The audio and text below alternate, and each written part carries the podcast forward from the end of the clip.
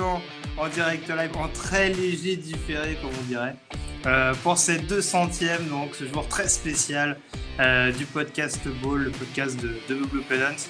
Euh, voilà, désolé un petit peu pour le léger retard, désolé également pour le son, en effet, voilà, comme je l'ai notifié il y a quelques secondes sur Twitter. Mon ordinateur, mes réglages audio ont décidé officiellement de mourir pour cette grande occasion. Donc voilà. On part au plus pressé. euh, on fait un petit peu selon les moyens du bord. Donc j'espère qu'au niveau de la qualité audio, ce sera pas trop péjorant.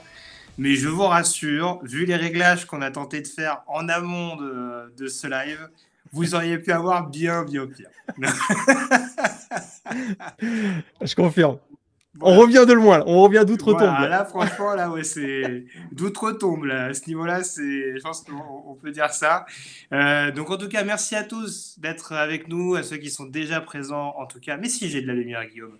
Euh, je le salue d'ailleurs au passage. On a également euh, Philippe qui est sur le chat, Daniel également, euh, Paulusque 12 également, alors qui me dit le son, ça va, donc ça va. Merci beaucoup. Ça me rassure. Euh, voilà, encore une fois, il faudra que voilà, je- il faudra que je rachète un nouveau micro. Je pense que c'est la conclusion de, de ces réglages d'aujourd'hui. Donc voilà, c'est un, c'est un anniversaire aux, aux airs de rappel. Donc, euh, donc voilà. Son son est de meilleure qualité. Morgane Lagré, fondateur et rédacteur du site de Penant, est avec moi comme d'habitude. Salut Morgane. Salut à tous, bonjour tout le monde. Je crois que ton micro se remet à, à faire du petit tac-tac, malheureusement. Arrête. Alors, Je ça suffit maintenant. Attends, ouais, ouais, regarde tes réglages. Moi, je vais parler. C'est pas une casquette des Red Sox, les amis. Vous vous trompez. D'ailleurs, on va peut-être faire une petite. euh, on peut peut-être commencer par un petit quiz là. Ça, c'est Ah pas ouais. une casquette des Red Sox. Ah. Mais moi, je suis un grand fan des Red Sox, par contre, c'est vrai. C'est pas une, c'est c'est une casquette de baseball? Oui. Et regarde tes réglages de son, toi, parce que c'est pas terrible Ah va pas du tout. On nous demande les Braves. non plus.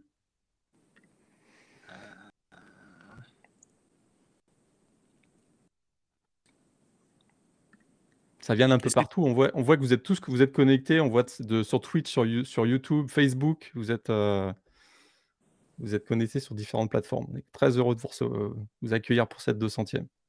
Est-ce que c'est mieux ou pas niveau Là, c'est mieux. Là, c'est Ah mieux. bon, d'accord. C'est bien, je retire, je retire un réglage à chaque fois sur tous les paramètres. hein, donc, euh, je pense qu'à la longue, je- va falloir faire du, de la traduction labiale. hein, parce que euh, tant qu'on arrive à m'entendre, c'est bon signe, ça peut ne pas durer. Attention. Alors, on nous propose du Baltimore, du Bruins, mais il n'y a, pas des non, Bruins non, en non, non, baseball. vous y êtes plus. Non, non, vous y êtes pas. J'ai pensé aux Bruins euh, pour le coup. Ah, parfait, me dit-on le son. Alors là, franchement, vous me gâtez. Plus, je t'ai Je dit. suis là, tellement sûr que c'est pas le cas. Mais oui, ça l'est.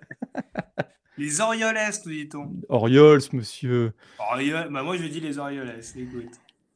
Non plus. La fam- le, fameux, le fameux passé euh, historiquement hispanique de Baltimore, les Orioles. bon, d'accord. Bon, il nous le dira à la fin de l'émission. Tu, tu, veux, tu veux nous garder le suspense jusqu'au bout, Morgan, ou pas Qu'est-ce que tu veux qu'on fasse? Suspense jusqu'au bout. Ah, ça, Philippe qui nous dit Ouais, Greg et le baseball, oui, c'est vrai. Ça, On en reparlera peut-être. On va en reparler dans cette émission, je pense d'ailleurs. Alors franchement, c'est moche parce que autant moi j'ai travaillé sur des questions quiz puisqu'on va faire un petit peu de rétro au cours de cette émission. Euh, voilà, pour le coup, j'ai cherché des questions un peu, euh, des fois un petit peu tordues. Mais alors la question sur le baseball, je pense que j'aurais pas pu trouver plus tordu que ça. hein. Vraiment, euh, vraiment un petit peu compliqué. Euh, pop, pop. Alors attends, je suis juste en train de vérifier un petit truc sur mon. J'ai perdu mon câble. Alors, tac. Décidément, cette, cette émission est pleine de ressources. Alors attends.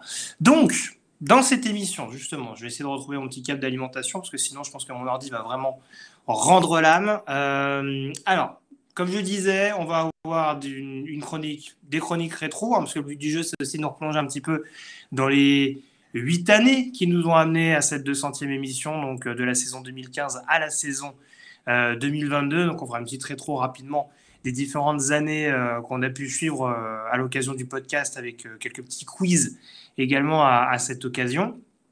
On aura quelques petites chroniques particulières, une chronique spéciale fantasy pour mettre à l'honneur notamment le grand gagnant de notre de notre fantasy The Blue Pennant donc sur sur Fantrax. Il est déjà là, je le vois. Tout à fait, tout à fait. Je viens, je me tourne vers lui dans quelques petites secondes. Euh, juste le temps voilà, de terminer le, conducteur. Euh, le mailbag, bien entendu, quelques questions. N'hésitez pas si vous avez des questions également à nous poser en live. Je sais que certains donc, l'ont fait et ont posé des questions en amont euh, sur Internet. voilà. S'il y a des questions qui vous viennent par rapport au college football, des questions que vous voulez peut-être voir développer dans cette émission, on sera un plaisir d'y répondre. il y aura également quelques petites parties sondages. Vous avez vu notamment qu'il y a quelques polls qui ont été faits sur, le, sur Twitter ces dernières heures, notamment pour pour savoir un petit peu quels étaient vos, points de vue sur euh, différents, éléments liés au podcast ou liés encore une fois à ces huit dernières années euh, de college football. Donc euh, on s'y intéressera également. Et puis on fait plutôt de l'intemporel dans cette émission, enfin en tout cas très peu d'actualité, mais il y avait pas mal de questions mine de rien dans le make bag qui s'intéressaient notamment à la draft. Ça tombe bien parce que ce sera le seul sujet d'actualité sur lequel on se penchera un petit peu avec une chronique draft exceptionnelle, parce que pour le coup, elle ne sera gérée ni par Morgan, ni par moi. On d'y répondre, bien entendu. Eh oui, eh oui, on aura un autre expert, un autre expert draft avec nous. À voir. Euh, euh, on se fait une petite session de Mailbag rapidement avant Allez, let's go. C'est parti. Avec notamment. Oula, j'ai un message sur le. Ah, alors attends. Euh, donc du coup, la session de Mailbag, on va nous, on nous a posé des questions, notamment Morgan, euh, des questions un peu vestimentaires, un peu, un peu fashion. Donc je me tourne vers toi, euh, des questions notamment posées par Paul-Antoine sur Facebook, qui nous dit si, vous deviez faire un top 3 des maillots NCA, ce serait lesquels? Maillot équipement? Allez, on va y aller. On va, on va, je, vais, je vais partir sur équipement. Euh, ouais. J'ai toujours été un fan, bah, comme, comme beaucoup, euh, du USC UCLA. Parce que les deux, les deux je les trouve super beaux. USC euh, et UCLA, moi, je les, les deux, vraiment, je trouve qu'ils sont super classe, sont super clean. Puis, c'est plutôt ces deux-là. Après, j'aime bien celui de Notre-Dame, pour être, pour être très. Comme par hasard propre, clean. Euh, Golden Domers, plutôt bien. Donc, euh, je dirais ces trois-là. Bah alors, je t'avoue que j'y réfléchissais. Moi, j'ai du mal à pas mettre Oregon dans le lot quand même. Alors, c'est sûr que le problème avec Oregon, c'est que c'est très polarisant. C'est-à-dire que. Ah, je confirme que c'est polarisant. Voilà, il y a un côté des iguales. Mais. mais du coup, du coup, voilà, je trouve qu'il y a quand même une certaine recherche. Tu vois, je trouve qu'Oregon, par exemple, fait ce que ne fait plus Miami, par exemple. Ou Miami, ça se. Je trouve que ça se. Comment trouver une bonne expression? Euh, Je trouve que ça perd vraiment en qualité. Euh, oui, c'est vrai. je l'ai vu tout de suite, hein, c'est bien d'insister là-dessus. Mais après, oui. mais alors, j'ai ce défaut-là aussi en NFL, hein, parce que le nombre de fois où on m'a dit, par exemple, le maillot des Raiders, il est super beau, et j'ai dit non, moi, je préfère les Broncos, par exemple, tu vois.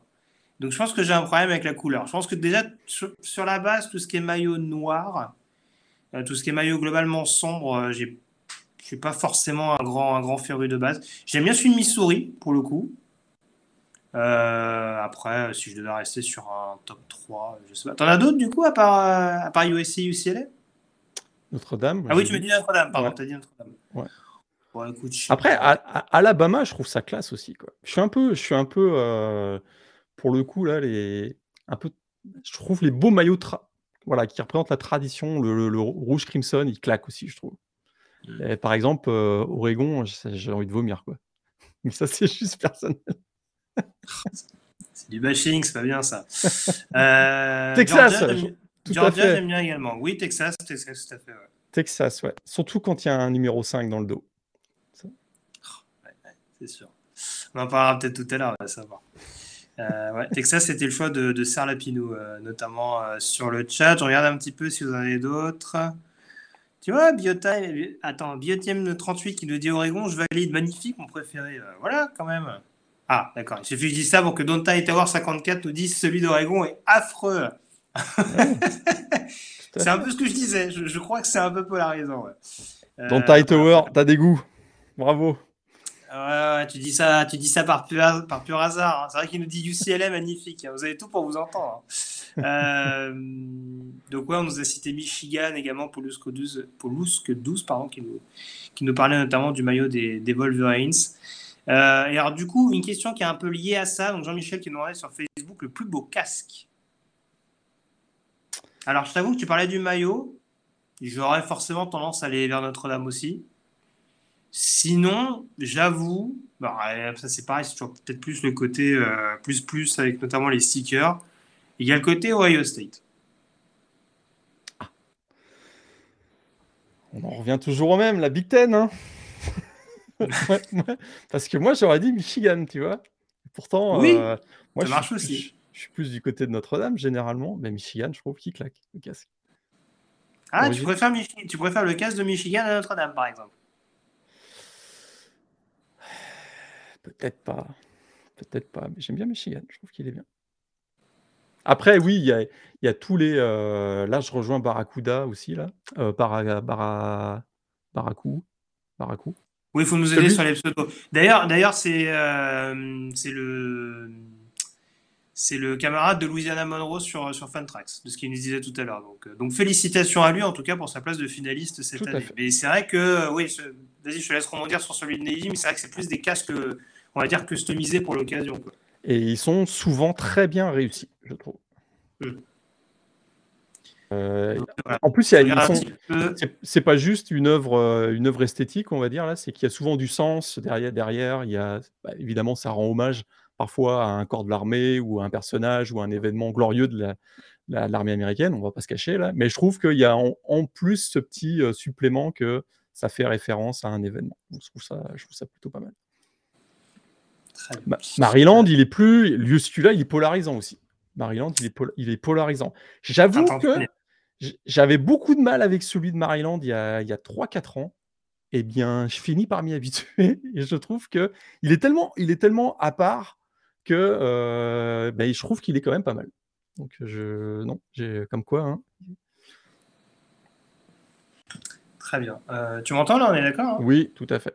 D'accord, ok. J'ai j'ai l'impression d'avoir mon image figée, mais bon, euh, c'est sûrement le cas, je ne sais pas. Mais bon, on va- on va enchaîner, je regarde un petit peu. Oui, on c'était du Maryland, du Iowa. Visiblement, la Big Ten, en tout cas, euh, voilà, est un, est un baromètre essentiel de tout ce qui est équipement euh, NCA. Donc, euh, donc voilà, ça nous a permis de faire un petit point euh, là-dessus. Ah non, on nous dit c'est une blague Maryland, syndrome de Stockholm.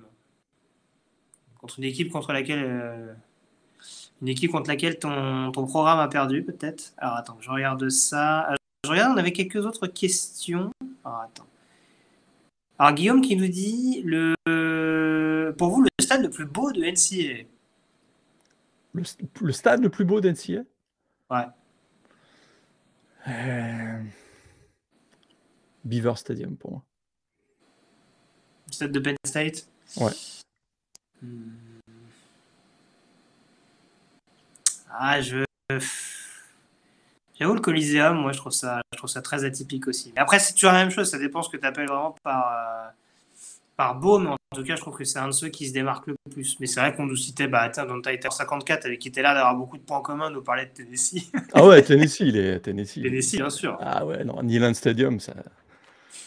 Ah non, ça, ça- ça- c'est très très bon, ça. très très très bon stade. C'est- C'est des, des stades qui sont tellement, euh, qui où les tribunes sont tellement proches du terrain, c'est fabuleux. quoi. Ça, ça crée une grosse ambiance. En, en plus d'être beau, je trouve a ça, ça crée souvent une très belle ambiance. quoi. Rose Bowl aussi, il est super atypique. Ah, alors c'est vrai qu'on nous dit le Carrier Dome. alors ça peut faire écho à. Alors là- Vas-y, vas-y. Ouais, ça c'est. J'ai failli choper le tétanos là-bas. Euh, Oui, oui, oui, bah, on sait que tu as des, on sait que t'as Ah, des souvenirs. euh, super ambiance, mais le stade, il est pas, il est, non, il est pas, il est pas terrible. En tout cas, depuis qu'on en parle, Syracuse a des bien meilleurs résultats. hein. C'est Exactement. c'est QFD, hein. vraiment, on voit que. Alors, Philippe qui nous demande si tu en as visité beaucoup des stades. Ça finit par euh, être pas si mal que ça. Plus sur la côte est qu'à l'ouest, euh, j'avoue. Mais euh, ouais, il y en a que ça commence à être, ça commence à y en avoir quelques-uns, ouais. Tout à fait.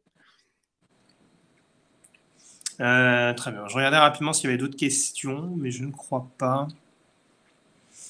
Euh, on nous dit celui des Cowboys, mais c'est vrai qu'il est utilisé de manière plus, plus occasionnelle pour le coup. C'est vraiment pour des grands événements, type le, le AM Arkansas ou euh, bah, Ouais. c'est le Cotton Bowl qui joue là-bas, non? Exactement. Euh, oui, tout à fait. Ah oui, on nous dit Boise State. Pierrot qui nous dit Boise State. Alors c'est sûr que c'est. ouais. Alors, on parlait de polarisant. ouais, faut... c'est- Parfois, c'est pas toujours évident de regarder les matchs sur les Blue Turf. hein. aura Alors, du, alors, alors, du coup, j'ai une question la question, parce qu'on parle là-dessus. C'est quoi, qu'est-ce qui est meilleur du coup? Alors voilà, Philippe qui enchaîne là-dessus. C'est le Blue Turf de Boise ou c'est le Red Turf de, euh, d'Eastern Washington? Les deux, c'est pas évident quand même. hein. Ah, le Inferno Turf là, à Eastern Washington, c'est violent quand même. Ouais, ouais. Il est, et le rouge là, il est violent celui-là. Parce que c'est un rouge bien flashy en plus. hein. C'est pas le, le rouge un peu euh, qui tend, tend crimson là, c'est vraiment flashy. On nous demande s'il y avait un terrain gris. Ouais, Eastern euh, Michigan. Ah, c'est Eastern Eastern Mich- Michigan Eastern Ah. Michigan, ils ont un terrain gris et Central Arkansas, ils ont un terrain gris et violet. Oui, ça, ça dit quelque chose. ça. Oui, oui, oui, oui, je, crois- je crois avoir vu ça. ouais, oui, oui, oui. Et il y a le, J'ai- et- et il y a J'ai le le, souvenir d'un jour où je me suis évanoui, je crois que c'était ce jour-là. ouais. et il y a le Surf Turf à Coastal Carolina, qui est, c'est- c'est c'est- c'est pas votre écran qui a un problème là, c'est que c'est un vert, euh, on va dire très, un Oui, vert c'est un euh, bleu, turquoise, c'est un quoi. bleu verdâtre, on va dire. Ouais, C'est un truc un peu. euh, c'est très, c'est très, c'est très atypique. quoi. Euh, je, re- je relève les dernières questions et puis après on partira plus sur de la, sur du rétro. On nous demande le style offensif préféré et pourquoi est-ce la triple option? J'aime. Le sens orienté de cette question de Serlafino. Il y a du second degré encore, je pense. mais, euh, Je sais que là, on est très, euh, très opposés, toi et moi, parce que moi, la triple option, j'aime ça. Mais c'est pas mon style préféré. C'est sûr qu'on a, euh, avec la révolution de la spread offense là, sur les dix dernières années, c'est sûr qu'on a, on, on a- on apprend à aimer le jeu, le jeu de super offensif, très, très innovant des, des coordinateurs offensifs. C'est sûr que la air raid offense, c'est- aussi euh, absolument fabuleux. Il faut aimer le jeu aérien. Mais un bon gros match de Big Ten où ça court, euh, moi je dis pas non non plus. Bah ouais, ouais. Alors, je n'oublie pas vos questions, hein, j'en ai relevé quelques-unes. Je les garde pour tout à l'heure. Il y aura une autre session de mailbag de toute façon, rassurez-vous. Euh, on va juste en profiter pour faire un petit point rétro du coup, Morgan, en commençant par Ouais. les saisons 2015 et 2016. Ouais. Euh, donc, les deux premières années, euh, notamment du podcast. Euh, 2015, j'avoue que je me suis replongé dedans parce que du coup, on, s'est réparti le travail un petit peu. Euh, je me suis plutôt penché vers les saisons impaires et euh, les années impaires et toi vers les années paires. Et donc, je me suis intéressé à la première année, celle de 2015. Et bah, c'était un beau bordel, je pense qu'on peut le dire. Et je me rappelais pas que c'était l'année où c'était autant parti euh, dans tous les sens. Parce qu'on a quand même la surprise, enfin, on a quand même un paquet de surprises. Le fameux pun bloqué Michigan-Michigan State, c'est 2015. Euh, le fameux euh, field goal bloqué de, de Florida State lors de la défaite à la dernière seconde à Georgia Tech, c'est 2015. L'Ave Maria de Joshua Dobbs pour faire, pour faire tomber Georgia à la dernière seconde, c'est 2015. Euh, la passe latérale d'Hunter Henry euh, sur une quatrième tentative euh, pour permettre euh, à Arkansas de poursuivre le drive et même, d'aller gagner, il me semble, contre, contre AM à Dallas, ou à Arlington, c'était 2015. Donc il y, a, il y a vraiment tout un, tout un tas d'événements, tout un tas de scénarios qui ont rendu cette, cette année absolument dingue. Euh, première année d'ailleurs où on a le droit à une finale nationale Alabama-Clemson, Exact. euh, pour la précision. Alors, du coup, je me suis penché sur les questions quiz. J'en ai deux pour cette année-là, parce qu'il il s'est passé tellement de choses que forcément, il fallait que je t'interroge un petit peu là-dessus. Si vous voulez participer sur le chat, n'hésitez pas. hein. Où on nous dit la passe latérale de Jacoby Myers, c'est pas 2015. Alors attendez, alors c'est encore récent pour Morgan, donc si on peut, si on peut le ménager un petit peu, ah, je, me suis, gentil, je me suis tellement marré. Comme nous tous, je, ah, je pense, que, je pense qu'au fond de lui, Belichick a un petit rictus. c'est tellement énorme que c'est tellement énorme que tu peux que te marrer, franchement. c'est sûr. donc la première question dans cette, dans cette année 2015. Donc euh, comme je disais, si vous, si vous voulez participer sur le chat, vous n'hésitez pas. Hein. Si on vous laisse le temps de le faire, bien sûr. Euh, quel est le nom du quarterback qui a fait sensation lors des premières semaines de saison régulière avec des actions Ave Maria de folie quelques mois à peine après une mission réalisée au Chili?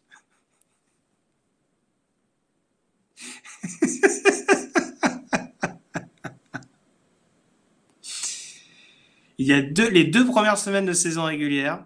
mission, alors c'est. Ah, probablement. ça doit donner un C'est ça, probablement BYU. Certains l'ont trouvé sur le chat d'ailleurs.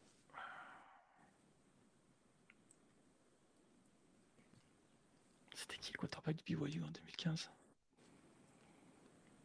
Alors je peux te donner un autre indice du coup. Il s'agit de BYU, mais ce n'est pas un Romney.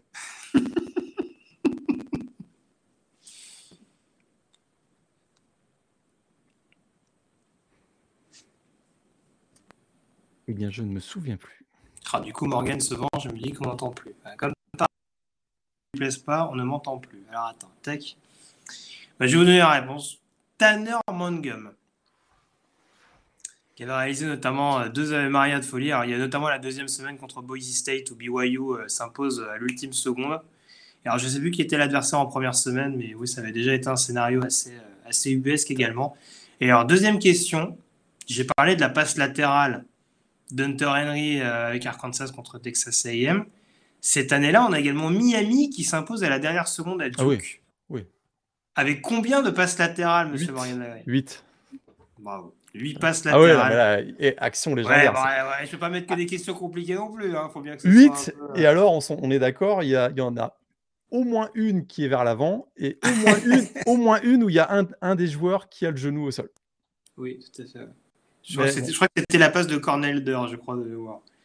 Euh, je ne me souviens plus mais c'est ouais, je revois ça. latéral. L'action, la, une des actions les plus débiles des dix dernières années. voilà, en tout cas, pour la saison 2015, en tout cas, dans les grandes lignes de ce qu'on qu'on pouvait retenir. La saison 2016, du coup. Ah, saison 2016. Saison 2016, euh, quelques petits scandales. Hein, euh, mais des gros matchs saison 2016, c'est quand même le Patrick Mahomes contre, euh, Baker Mayfield.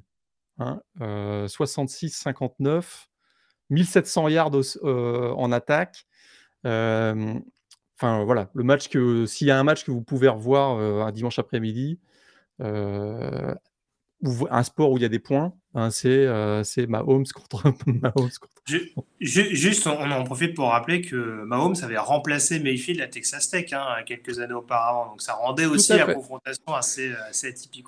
Tout à fait. Et on se souvient peut-être moins, mais cette année-là, il y a un match où il y a eu encore plus de points que ce Oklahoma-Texas Tech. C'est pas ma question du quiz, je vais te la poser ensuite, mais c'est Pittsburgh-Syracuse. Euh, je sais pas, tu t'en souviens, 76-61. Et ça a été euh, le record du nombre de points au niveau NCA jusqu'à un fameux match dont on va peut-être reparler plus tard. Donc je ne fais pas. On, en parlera plus tard. Mais, le quarterback euh, de Pittsburgh, c'est Nathan Peterman, on est d'accord euh, Ça devait être lui, absolument, en 2016. Je pense que oui. C'est juste pour le placer. Hein. Je suis obligé de le placer. Je placer, ouais, C'est de moins en moins évident. Hein. Je ne te le cache pas. Voilà. Quand, je peux, quand je peux le placer, je le place. 2016, tu étais sur place pour le coup d'envoi de la saison. C'était à la Viva Stadium, euh, Georgia Tech contre Boston College. Tout à fait, je me rappelle très bien, oui. Tout à fait, quand même. C'est la première semaine, il y a un running back qui, marque 8 touchdowns. Est-ce que tu t'en souviens? C'est toujours pas ma question quiz, mais c'est. Ah. Mais attends, dans le même match? Et que tu crois quoi dans... Bien sûr, dans le même match? Il y a un running back dans un match qui marque 8 touchdowns. Absolument. T'as la conférence en moins? La, la, ah, Oui, la PAC 12. Ah oui, forcément, j'aurais dû m'en douter. Euh... Ah, en plus, c'est pas ta question, je suis pas dans la merde. Non, c'est pas ma question. Euh, pas encore. Ah, le plus non Ma question est plus facile. Non, pas Oregon. Tu vas me le dire, je vais me dire, mais oui, bien sûr que c'est ça. Euh, ah, je pense que je l'aurais pas. Non, C'est pas. pas. Kalen Balage de Arizona State. Ah, Kellen. Il avait eu 8 touchdowns, je me rappelle ouais. absolument pas. Ouais, 8 touchdowns. Mais ma question n'est pas celle-ci. Ma question, euh, ma question euh, quiz. Le record du nombre de spectateurs dans un match NCA a été battu lors de cette saison 2016. De quel match s'agissait-il Dans quel stade slash lieu et combien Oh. de spectateurs? Ah ouais. Ah ouais, on a franchi, on a franchi un gap sur les questions là. Euh, Parce que déjà, faut trouver le stade et en plus, faut trouver le. À Michigan, non? J'ai j'ai dit stade slash lieu. Je sais pas, le Fenway Park? Non, Park tout petit, monsieur. Ah, mais tu sais, moi, j'ai du mal avec les. Mais c'est pas un... Est-ce que c'est un stade traditionnel, on va dire? Non, ce n'est pas un stade traditionnel.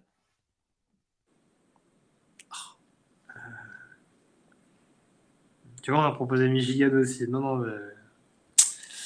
Euh... Est-ce que tu as, le... Que t'as le match de conférence que tu es concerné? C'était un match euh, hors conférence. En plus. Au mois de septembre, euh, l'ACC contre la ACC. L'ACC contre la ACC en 2016. Alors, un un autre indice, habituellement dans ce lieu, on ne joue pas au football et je pense même que c'est la première fois qu'on y a joué au football dans ce lieu. Dans ce stade. tu te souviens pas de ça? 2016. Le Motor Speed, Motor, le Bristol Motor Speedway à Bristol dans le Tennessee a accueilli Virginia Tech contre les, les Volunteers de Tennessee. 156 000 spectateurs, monsieur. Oui. Ce jour-là. oui. Des photos absolument hallucinantes. Un match euh, qui a eu du mal à démarrer, mais qui finalement n'était pas si mal. Et des spectateurs les plus éloignés qui sont à peu près à 150 mètres du terrain. Hein, puisque si vous, allez voir à quoi ça ressemble le Bristol Motor Speedway, c'est habituellement un, un circuit ovale en NASCAR. Je crois que c'est au 1 km 8, quelque chose comme ça, la circonférence. Donc, euh, on est, voilà, ceux qui étaient dans les tribunes étaient assez loin euh, du terrain. Mais 156 000 spectateurs à l'occasion de ce match en 2016. Non, tu vois, maintenant que tu m'en parles, ça me dit quelque chose, mais ça m'a pas marqué suffisamment, euh, manifestement, pour, pour que je m'en rappelle. Euh, très bien. Bah, écoute, Clemson, pouvoir- Cle- Clemson est champion hein, cette année-là, 2016. Clemson est champion, 35-31, le fameux, la fameuse passe de, euh, de Dishon Watson sur Enter and Fro. Euh, fin de match de folie. Donc, euh, 2016, super saison. Lamar Jackson, S-Man. Ouais. Est-ce que tu te souviens qui avait gagné le, Do- le Doc Walker Award? Doc Walker en Mais- 2016. ouais, meilleur running back. Il est encore là, Dalvin Cook Non? Non. Donta Foreman, Texas. Oh merde. Ah oui. Ah merde, mais comme tu dis. Alors attends, j'essaie de voir. Donc ça me... Est-ce que là, Bah, c'est un peu mieux ou pas Ouais, c'est un peu mieux. À chaque fois que tu fais ton. Oui, c'est ça, de toute ça façon, voilà, je... voilà. Chaque fois que je, je- je tripote les potards, euh, ça fonctionne, mais ouais, à peu près une vingtaine de secondes. ouais. C'est là où je me rappelle pourquoi j'ai jamais travaillé en technique. hein. Alors, du coup, euh, alors, je vais en profiter, je vais retrouver ça tout de suite avant qu'on accueille notre autre invité, notamment euh, sur la partie draft. Euh, on va s'intéresser notamment aux sondages qui ont été faits euh, par le biais de Twitter. Euh, je vais la retrouver tout de suite avec notamment euh, trois questions qui étaient liées notamment aux éléments en lien avec le podcast, en lien avec l'émission. Et la première partie, c'était de savoir éventuellement votre chronique préférée durant, durant le podcast. On sait qu'il y en a eu, y en a eu quelques-uns, avec le Demander le programme, le yearbook, le fidèle au poste et les playoffs FCS. Alors déjà, la première question, Morgan, est-ce que toi, tu, as, tu avais une préférence personnelle? Demandez c'est compliqué, hein, on ne choisit pas entre ses enfants. Hein. Exactement. Mais demandez le programme, je me souviens avoir eu incroyablement de fun à le préparer, mmh incroyablement de fun à, le, faire avec toi et incroyablement de fun à les réécouter parce que j'en ai réécouté certains euh, hier et avant-hier pour me replonger un peu dans l'histoire et je t'avoue qu'on se marrait bien quand même. C'était quand même très très drôle. Bah voilà, c'est vrai qu'après forcément, ce qui ressort, et Philippe le dit bien sur le chat, c'est, c'est Piruna avec, euh, avec le, le demander le programme sur SMU. c'est, je pense que c'est un incontournable de l'émission euh, très très clairement. Ah bah d'ailleurs, est-ce que tu veux qu'on le réécoute? Bah vas-y, avec plaisir. C'est parti. Voilà. Et puis moi, une autre histoire qui m'éclate, c'est euh, la mascotte quand même des SMU, euh, Peruna en l'occurrence. Alors, je sais, plus je, sais, plus à combien on en est. Je crois qu'on en est à, 10 ou 11. ah bah attends, elle est, géniale cette mascotte. Parce que déjà, on se dit bon, l'équipe de football, euh, voilà, elle est, quand même pas très très clean. allez, on va se remonter le moral sur la mascotte. Sauf que la mascotte de, SMU, Peruna, la, qui est donc un poney en l'occurrence pour le, le, fameux le fameux nom de l'équipe, euh, le fameuse référence au, pony, euh, le fameux Pony Express dont on parlait tout à l'heure.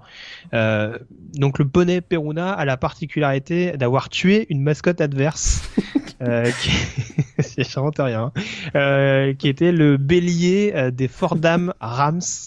Euh, je crois que c'était au milieu des années 80, je vais pas dire de bêtises, mais euh, voilà, apparemment euh, ceux qui ceux qui ceux qui s'occupaient de de transporter, on dira d'accompagner le, le, bélier de, de Fordham l'avaient approché un peu trop près de Peruna et voilà, il y a eu visiblement un, un, coup de sabot un peu fatal.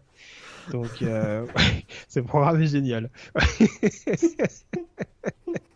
meurtre et malversation, bienvenue à ce de méthodiste. C'est là où on, où on, comprend le lien un peu religieux. Là, on sent qu'il y a des valeurs assez importantes. des côtés de. T'en mets ton histoire, c'est une blague là. non, je t'assure, c'est vrai. J'ai vérifié avec toi parce que ouais, c'est vrai qu'elle est, est fabuleuse cette histoire. Donc euh, voilà. Qu'est-ce que c'est que cette connerie de Attends. Et du coup, ils auraient pu faire des vraies rivalités, tu vois, euh, avec Fordham, avec toutes les équipes qui s'appellent Rams. Tu fais une rivalité SMU Colorado State et tu mets un trophée, le, le, Pony versus Ram Trophy ou ouais, je sais pas, essayer de trouver un truc un peu un peu couillu. mais vraiment. SMU Peruna kills mascotte. Bien sûr, mais oui. Et franchement, eh, ce genre de choses là pour l'inventer, faut vraiment être fort. J'ai une bonne imagination, mais quand même pas à ce point-là. Voilà, et on en est au 9 actuellement. Hein. Je sais pas qui est le qui est l'auteur du meurtre. Pardon. En fait, c'était pour, pour ça que tu voulais faire SMU ou pas la def ah bah oui, bah non, bah tu m'as menti.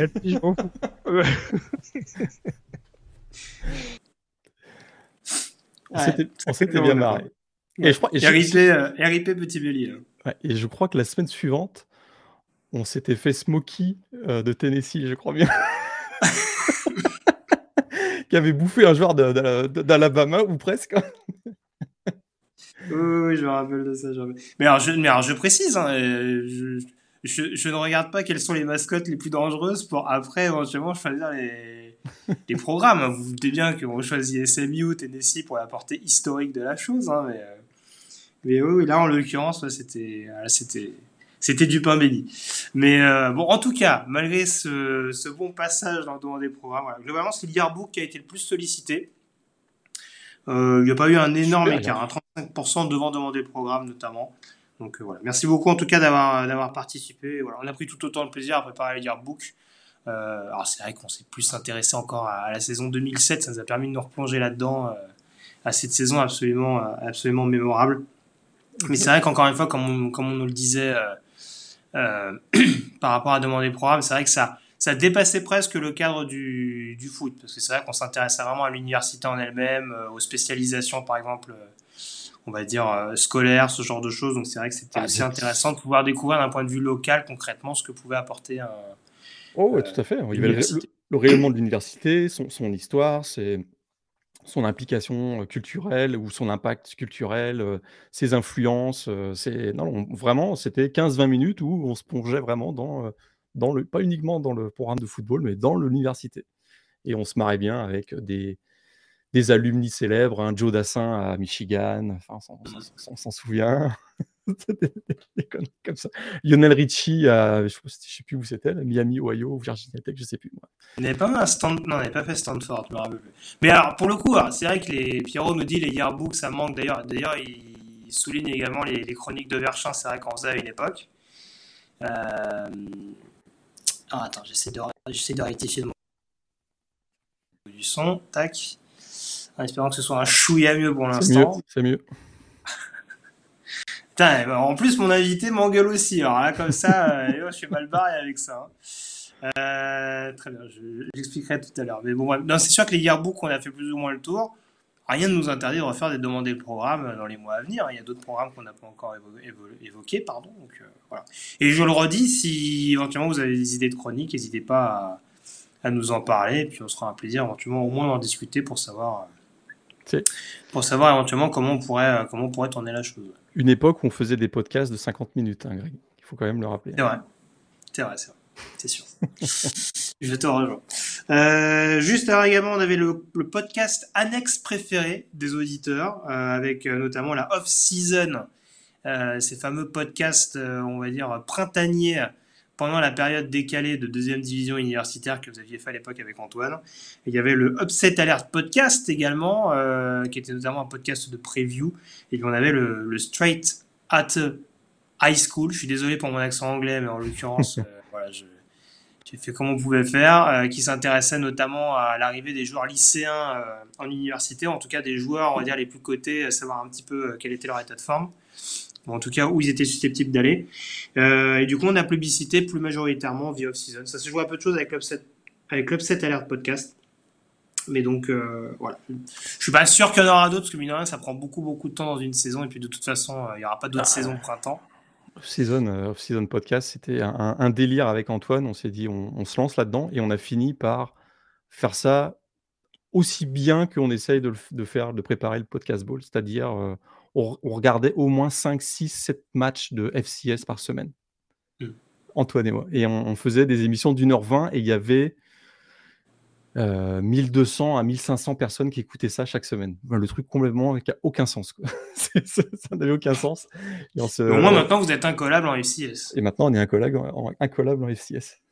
C'est ce qu'il faut retenir euh, également. Et puis la dernière, euh, la dernière partie donc, concernant donc, les éléments liés au podcast, c'était le générique préféré, euh, avec euh, notamment euh, le générique de la saison 4 qui a été, qui a été le plus plébiscité. Alors, ah, c'était celui qui mettait notamment à l'honneur le touchdown d'Anthony Maungu lors du Foster Farms Bowl contre, contre Arizona. C'est aussi celui euh, sur lequel figurait Enter Sandman. Je pense que ça a dû jouer un petit peu aussi dans, dans l'esprit des, des, auditeurs. Ouais, on s'est, on s'est jamais fait ban pour celui-là d'ailleurs. Je suis assez non, étonné. Non, non, je suis, assez, non, je suis assez étonné d'ailleurs. non, ouais, le, la saison 2 et la saison 4, je pense qu'il y a 2-3 droits euh, éventuellement. C'était borderline, ouais. C'était borderline. Je sais pas à partir de combien de temps tu, on considère que tu es, euh, que es hors des clous, mais. Faut dire qu'on n'a pas trop d'influence non plus dans le monde, hein, on, va pas, on va pas se la raconter, mais oui, bon. De, depuis, on est déjà un peu plus clean au niveau des, au niveau des, des règles de propriété intellectuelle. Ouais, et maintenant, ça marche avec des bots hein, sur les sites, euh, sur les sites propriétaires, type SoundCloud, Spotify, ils ont des bots qui tournent hein, et puis qui, euh, qui, récupèrent des morceaux de, de sons qui sont avec des copyrights, puis tu te prends un ban automatique. Donc, euh, hmm. on verra. Voilà. je te dis, pour l'instant, voilà, je, je, suis plus discipliné qu'à une époque. Donc, Moi, j'ai toujours bien aimé 2017 AJ Terrell, mais euh, celui de 2022, je trouve, il est bon. Il est bon. T'as, as bien ah, travaillé. moi j'aime bien. Celui, de 2022, il a, une, il a, une, petite valeur sentimentale. Après, j'aime bien le, le, 2 avec. Euh, j'ai, plus le, j'ai plus le nom de la chanson, je suis désolé. Mais euh, ouais, celui avec Austin. Euh, et... je, je, trouvais très très dramatique. Dans le côté justement college football, le moment ébouriffant, et puis justement, encore une fois, ça reprenait la, la, la fameuse saison 2015. Donc, euh, voilà. ouais, le, le 2020, c'était avec Dodson, je pense, là? Oui. Je pouvais pas l'encadrer, celui-là. Je te le dis franchement. ah, j'avais qu'une seule hâte, c'est que la saison se termine. Non, celui-là, je l'avais pas du tout. trop de 2020, du coup. Hein. Je l'avais pas du tout, celui-là. Du coup, générique du podcast Ball, pas terrible. Hein. Franchement. Euh... Ceci est dit. Euh, on peut accueillir notre invité, du coup, monsieur Lagré? On a un invité? On a un invité, tout à fait. Bon, il est en salle d'attente, je l'ai vu tout à l'heure. Moi aussi, je l'ai vu. Bonjour, monsieur Roulier. Et bonjour à tous, bonjour Greg, bonjour Morgan. Bonjour Victor, comment vas-tu? Voilà. Ben, ça va bien, ça va bien. Euh, c'est- setup euh, difficile parce que du coup je suis dans la cuisine. Mais bon, ce sera jamais pire que le son de Greg, donc euh, Oui, oui, ça va quoi. Voilà, merci pour, merci pour le scud d'entrée. Alors euh, voilà. Non mais ce qui est bien, c'est que tu arrives à 21h en découvrant ça. Moi, ça fait une heure et demie que je suis en train de m'arracher les cheveux, que je ne comprends pas pourquoi tous les jours ça fonctionne et aujourd'hui ça ne fonctionne pas. Surtout qu'on peut, di- on peut dire qu'on a fait une- un test, répétition, même la, Ah oui, la- oui, la bien semaine sûr. dernière, la, la 199, on, l'a enregistré exactement dans les mêmes conditions Tout qu'aujourd'hui. marchait nickel. Ça marchait nickel. Voilà. Il y a Je des sais jours. pas, euh, ton, ton micro de de d'habitude, euh, non? Ben, en fait, il se trouve que ça grésille encore plus que. C'est non, mais c'est ce que je disais en introduction de la- de- du live. C'est-à-dire que si là tu trouves que c'est à chier, dis-toi que ça aurait pu être 10 à 20 fois euh, pire que, que ce que c'est actuellement. Non, mais j'imagine bien, j'imagine bien, mais bon, c'est pas grave. Écoute. Non, mais c'est pas sérieux, je suis d'accord avec toi, mais voilà. je- C'est honteux, c'est honteux. La supercherie exposée au grand jour, je suis d'accord Non, mais c'est ça, je veux dire, moi, moi je pensais arriver dans une émission de qualité, bon. Ouais, Ouais, écoute, tu peux pas tout avoir, t'auras un animateur compétent au lieu de deux. bon alors du coup, parlons de supercherie, parce que du coup, on nous a souvent posé la question euh, ces derniers mois, donc déjà, on a au moins une preuve concrète que Morgan et Victor ne sont pas les mêmes personnes. Voilà, ça me paraissait important, parce que du coup, on créait sommes- cette espèce de, de bromance, etc., des gens qui étaient toujours d'accord, voilà, ce n'est pas la seule et unique personne. Il est beaucoup plus beau que moi. Il a des, il a des cheveux déjà et c'est déjà un gros avantage. Ah, c'était ça la casquette Ah, J'ai- des cheveux et 40 kilos de plus. Alors Victor, du coup, alors. Tu suis, tu suis le baseball, Victor? Mais oui, Oui, les, de- les de- Brewers de Milwaukee. Les, les Brewers notamment, oui, mais on va dire que de loin, oui, je suis, oui. Ah, donc la casquette, c'était les Brewers, alors Pas du tout. Ah non, alors, c'est- est-ce que tu- tu, vous tu avez reconnais la casquette de Morgan? Bah, c'est Red Sox, ça, non? Non, je sais Euh, pas. voilà. Ce ne Non. pas les Red Sox. On dira à la fin de l'émission. Euh, attends que je réfléchisse deux secondes. Euh, B, B, B, B, B, B, B. Euh, bon, je vais y réfléchir pendant l'émission. On va, on va parler. On va. Ouais, c'est pas grave, t'inquiète. Euh, parce que du coup, on a le plaisir de te recevoir, Victor, également, euh, pour faire un petit point draft, en l'occurrence, parce que Mhm. c'est vrai que Morgan et moi, on a l'habitude tout au long de la saison euh, de se pencher un peu sur nos top 5 respectifs, sur euh, les joueurs un peu hot de la semaine. Euh, du coup, je voulais voir avec toi, parce que les gens ne sont pas sans savoir qu'on fait des podcasts en commun, euh, notamment pour le compte de, de TDA. Ils peuvent t'entendre notamment euh, toutes les semaines euh, avec le camarade Jean-Michel Boujard. Euh, du coup, bah, l'idée, c'était de savoir un petit peu à l'issue de cette saison, quel était ton top 5 à toi, et éventuellement ton joueur intrigant, notamment en attaque et en défense.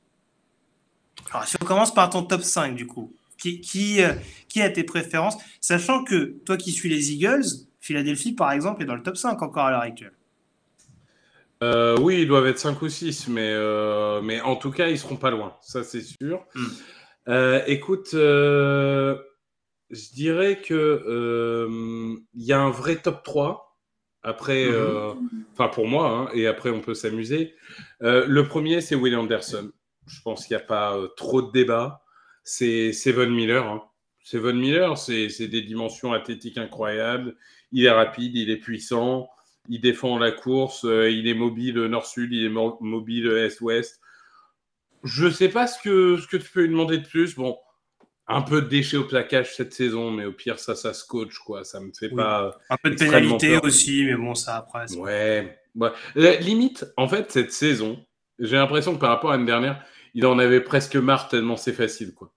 Il y a des moments, j'avais l'impression qu'il n'avait pas envie d'être là, en mode euh, non, non, non, non. Tu sais, euh, j'en ai marre de jouer à Madden. euh, il, il joue à Madden, mais il est bloqué en rookie, tu vois. Il, il peut pas passer en All Pro et, et, euh, du coup, il en a marre et il fait n'importe quoi, tu vois. Mais, mais pour moi, il est trop fort. Euh, Numéro 2, du coup Numéro 2, Jalen Carter. Euh, Carter, euh, euh, defensive tackle de Georgia, qui va donc finir aux Eagles euh, pour, euh, pour épauler Jordan Davis. Euh, écoute, non mais, tu vois, l'année dernière, Travon Walker est parti en 1, Jordan Davis euh, en 13 de souvenirs, Devontae Wyatt en 28. Donc, euh, dans cette défense-là, il y a trois defensive linemen qui sont partis au premier tour. Jalen Carter est largement meilleur que ces trois-là. Enfin, je veux dire, il faut, faut, quand même remettre l'église au milieu du village. Euh, bon, après, Trevon Walker, il y a des gens qui le prennent en un, ça c'est leur problème, mais euh, il, il, est incroyable. En fait, contre la course, contre la passe, honnêtement, dans tout le college football, il n'y a quasiment pas mieux. Euh, il est puissant du bas du corps, du haut du corps. Il est rapide, il a une diversité technique. Euh, je vois pas ce qu'on peut en attendre de plus. Il a des défauts, on va dire, euh, classiques de Georgia, c'est-à-dire euh, rotation des snaps, etc. Ah, je vois Baptiste qui, veut au Lions. Je pense que tu as raison, Baptiste. Ce serait une très bonne idée. Donc pour moi, c'est vraiment, ça fait longtemps que j'ai pas été hypé par un défensif tackle à ce niveau-là. Euh, vous, vous, si vous voulez me couper, hein, vous n'hésitez pas. Non, non, bah, vas-y. Euh, dans mon podium, bah, en numéro 3, j'ai Bryce Young. Alors évidemment, si on pondère avec l'importance de la position, il serait premier, hein, parce que les, les, quarterbacks sont les plus importants. Euh, il, il, faut savoir que une personne sur, sur votre podcast, à une époque, a dit que Bryce Young n'était plus un premier tour. Euh, je donnerai pas de nom, hein, mais euh, je dois avouer que j'ai recraché mon café ce jour-là. Euh, euh, je, je, je vois pas ce qui peut aller contre l'idée que Bryce Young est le quarterback numéro un, si ce n'est en effet qu'il est trop petit. Bon, très bien. moi, je, la comparaison que j'aime, c'est Drew Brees, dans le sens où c'est un Drew Brees moderne. C'est-à-dire, c'est comme on peut dire, il euh, y, a, des joueurs où on dit, ah, c'est joueur d'il y a 20 ans, mais euh, moderne. Je vais en parler d'ailleurs dans mon coup de cœur défensif. Là, c'est juste Drew Brees avec la mobilité attendue d'un quarterback aujourd'hui. Il est excellent dans la poche. Il transforme un mauvais jeu en gros gain. Il est précis, il est mobile. C'est pas euh, Jalen Hurts ou Justin Fields ou Lamar Jackson. Hein. Il va pas partir dans des enjambées de 40 yards trois fois par match mais c'est un... il y a une qualité dans la poche qui est assez énorme. En 4, je disais que je pondère pas avec l'importance des positions, -hmm. que le talent. Et du coup, je vais vous faire plaisir. Ah, quand même Parce qu'en 4, j'ai Bijan Robinson, running back de Texas. Ah, ça y est. Et du coup, j'aime bien parce qu'il y avait Sarah Pino qui disait Bromen 6 over par rapport à tes commentaires sur Rice Et derrière, le petit câlin Bijan. ah bah, de toute façon, euh, Bijan Robinson, c'est un phénomène. Il, il, il mérite d'être en début de second tour, vraiment. Euh, oui, on sait euh... on est back drafté, Victor. Ah non, mais je, je, on pourrait en faire une heure, mais je pense que vous regardez les statistiques de durabilité des, des running backs, en fait, c'est la position qui comporte plus de risques d'aller au premier tour. Hein. Je veux dire, Ezekiel Elliott, Saquon Barkley, etc. Enfin, on peut prendre un million d'exemples, Christian McCaffrey, etc. Les blessures, la durabilité font que euh, dans, la NFL d'aujourd'hui, euh, c'est peut-être un peu risqué. Mais enfin, Bijan Robinson, puissant, rapide, il a la vision, euh, il, fait manquer les plaquages. Moi, je trouve que c'est Ezekiel Elliott avec du QI football, en fait. Et, et c'est ça qui est terrifiant. C'est-à-dire que Ezekiel Elliott, il est puissant, il est rapide, mais enfin, il va tout droit, quoi. C'est genre allez-y de NFL, quoi. C'est là, là, je trouve que avec Bijan Robinson, pour le coup, on a vraiment un, joueur intelligent qui a une vision. C'est c'est Ezekiel Elliott avec le cerveau de Nick Chubb. Voilà, donc c'est assez fascinant à voir pour le coup. Super, je, trouve qu'il a a plus de Saquon Barclay quand même dans le sens euh, explosivité et, euh, sur, chaque jeu, tu te dis, il peut, surprendre par euh, la, le, pléthore de ses possibilités, que ce soit en déplacement latéraux, même, dans le jeu aérien, on l'a souvent, souvent négligé cette partie-là. Là, il a des mains extrêmement sûres et ses tracés sont vraiment bons en edgeback ou ce, style de position et ce, qu ce que n'ont pas d'autres joueurs comme Ezekiel Elliott euh, particulièrement. Et, et, en plus, quand tu compares à, à, à d'autres, et c'est sans faire offense à Texas, hein, mais je veux dire, il n'était pas non plus euh, derrière une ligne qui lui offrait clair. des boulevards, ah, clair. Comme, euh, comme on a pu voir les coureurs d'Alabama, de Clemson ou autres. Enfin, je veux dire, avec tout respect que j'ai pour Étienne, par exemple, qui est un super joueur, Mais je veux dire, une fois sur deux, il courait juste dans des boulevards où il y avait juste à aller tout droit. De toute façon, c'était Moïse qui couvrait la, mer morte. Euh, c'est la mer morte? Oui, je pense. Euh, mais, en tout cas, voilà, Robinson, par moment, il y a des matchs où il doit se débrouiller partout, enfin, vraiment tout seul. quoi. Et, et c'est assez fascinant qu'il s'en sorte. Et au niveau du cinquième, je dois avouer que j'avais beaucoup de candidats. je ne suis pas encore convaincu, convaincu. Mais je suis allé sur la valeur sûre, je suis allé sur Peter Skoronski de, de Northwestern, euh, le, tackle. Euh, un T-Rex, hein, des petits bras. Il paraît qu'il aurait, il, aurait les plus petits bras euh, mesurés depuis 8 ans, si les mesures universitaires sont exactes. Bon. On, verra, c'est Kenny Pickett bis. mais c'est un joueur qui est polyvalent, passe-course. techniquement, il est très mature, il a beaucoup d'expérience, il est mobile. C'est un joueur qui est intéressant parce que tu veux le faire jouer en power, euh, en power run, tu peux. Tu veux le faire jouer sur un zone blocking, tu peux aussi. Donc c'est un joueur qui, offre un, vraiment pléthore de possibilités. Donc j'aime beaucoup ça. Je, pense qu'il va être éliminé de certains boards à cause de, ses dimensions physiques, euh, ce, qui était, qui le cas d'autres avant lui. Mais, euh, mais voilà, Rashon Slater, finalement, aussi, il y a beaucoup de gens qui doutaient de lui. Euh, bon, je pense que Skoronski peut faire une vraie bonne grosse carrière en NFL. Et bon, je n'aime pas utiliser cet argument, mais si, au pire, s'il n'est pas un tackle incroyable, il sera un garde excellent. Oui, ce sera un titulaire assez rapidement en, NFL, a priori, sauf, sauf blessure je pense que c'est un joueur qui ne laisse pas insensible pas mal de monde. On est d'accord là-dessus. Alors du coup, si on reste sur tes joueurs intrigants, tes joueurs hot un petit peu, ceux qui vont piquer ta curiosité dans ce processus draft notamment. En attaque, tu partirais sur qui? Alors du coup, j'ai pris deux joueurs que moi, dans mon scouting personnel, j'ai actuellement au premier tour, mais qui ne sont pas au premier tour euh, partout, même euh, parfois loin d'à. Euh, j'ai Cooper Bibi en attaque donc le, garde de Kansas State. Euh, alors, qui lui aussi a fait une saison, je crois, tackle. Hein. L'année dernière, c'est toute la saison, je crois, qui est tackle. Et finalement, il est repositionné en garde cette année. Et, on a vu que son poste, c'est garde. je veux dire, euh, c'est clair et net. Il peut dépanner en tackle. Deuce Vaughn, il confirme. Non, mais voilà, il peut dépanner en tackle, tu vois. Mais, mais en vrai, euh, c'est garde. C'est vraiment. lui, alors, la mobilité second rideau, tu as une demi-seconde, il est déjà au second rideau en train de déblayer. Enfin, il y a un côté très euh, Jason Kelsey. Alors, Kelsey est un centre, mais ce, côté où euh, tu as, à peine commencé l'action, qu'il est déjà 5 yards devant, et tu te dis, j'espère que c'est pas une screen, parce que sinon, il y a. là, là, va y avoir une pénalité parce que tu es un peu trop loin, mon garçon. Donc, euh, parfois un peu d'enthousiasme, mais, mais vraiment, ça, c'est. Je trouve ça assez fort, et il n'a pas une envergure démesurée, mais il est extrêmement puissant. Enfin, il est rarement pris euh, dans le duel. Il se fait rarement bouger. C'est souvent lui qui bouge euh, le mec en face.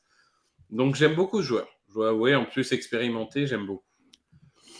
Et au niveau défensif, alors Grégory pourrait presque deviner, parce que c'était déjà mon chouchou l'année dernière, avant qu'il décide de revenir en université. Euh, c'est un linebacker qui joue à Iowa. Jack Campbell. C'est Jack Campbell. Hmm. C'est Jack Campbell et je trouve qu'il est encore meilleur que l'année dernière. Alors déjà, le meilleur linebacker de la saison, hein, on en parlait lors du dernier podcast. Euh. Et, alors, il a remporté deux trophées. Il a remporté le trophée de meilleur linebacker et il a remporté le trophée, je crois que c'est Campbell qui s'appelle, euh, qui est un trophée qui récompense un joueur qui est performant au niveau sportif, mais aussi au niveau universitaire. Exact. Euh, et ça, moi, j'aime bien des têtes bien faites. quoi. J'aime bien les, les, mecs qui, qui sont bons sur un terrain, mais s'ils sont intelligents en plus, ça me va. Et en général, je ne veux pas faire euh, du, du, du, scouting de helmet, mais les mecs qui sortent d'Iowa, en général, c'est plutôt des mecs euh, assez, assez stables, on va dire. Jack Campbell, pour moi, c'est la réincarnation de Brian Urlacher. C'est vraiment ce, genre de joueur. Il est massif, il est athlétique, c'est un leader, il a une énergie infinie, il est, il est aussi impactant dans le quatrième carton que dans, le premier. Très bon plaqueur, très bon en poursuite, très bon en défense de course. ce qu'on a découvert cette année et où je dois avouer que je m'y attendais pas parce que c'était mon chouchou, mais j'avais labellisé fin de deuxième tour hein, l'année dernière. Ce qui m'a fait changer d'avis, c'est qu'en plus de progresser euh, sur un plan général, il nous a montré des capacités en couverture qui nous avait pas forcément montré avant, quoi. Et là, je me dis vraiment, tu es en train de devenir un joueur très complet. Et quand je vois un Zaven Collins qui est parti au premier tour, si je ne dis pas de bêtises, chez les Cardinals, qu'est-ce qui empêcherait Jack Campbell euh, de, d'avoir une hype à la Collins? Ça, c'est envisageable. Moi, c'est ça qui m'intrigue beaucoup, c'est que quand je regarde certaines mocks, je vois qu'on le met deuxième, troisième tour. Ce qui, moi, me laisse vraiment très sceptique parce que, moi, pour moi, c'est un début de deuxième. Surtout, surtout dans cette classe de linebacker qui me paraît pas non plus euh, délirante, hein, clairement. Et, c'est ça qui, peut l'aider, c'est que la classe de linebacker, elle est dégueu. Hein. Parce que l'année dernière, par exemple. Ça, c'est ce que j'aime avec Victor, c'est qu'il prend plus de pincettes que moi. non, mais je veux dire, l'année dernière, par exemple, euh, bon, on avait quelques stars, mais on avait surtout une profondeur où tu disais, tu as 15 mecs, 20 mecs qui peuvent jouer en NFL demain, tu vois. J'exagère un peu, mais en tout cas, des, vrais contributeurs, tu vois. Là, franchement, tu regardes la liste, euh, t'en passes 6, euh, 7, et t'arrives et tu galères déjà. Hein.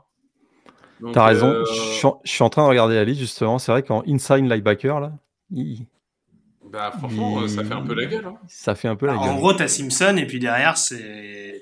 et, encore, et encore, Trenton Simpson, je suis pas sûr que ce soit un, un inside linebacker. Ouais, il est inside, outside, mais, mais même, tu vois, des, des Sewell, bah, il n'a pas particulièrement euh, convaincu cette année.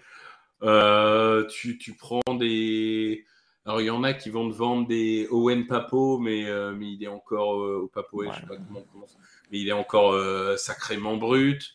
Toto, je trouve personnellement limité. Enfin, je sais pas, je trouve que, je trouve que c'est, c'est un peu compliqué cette année. En tout cas, ils auront des noms rigolos.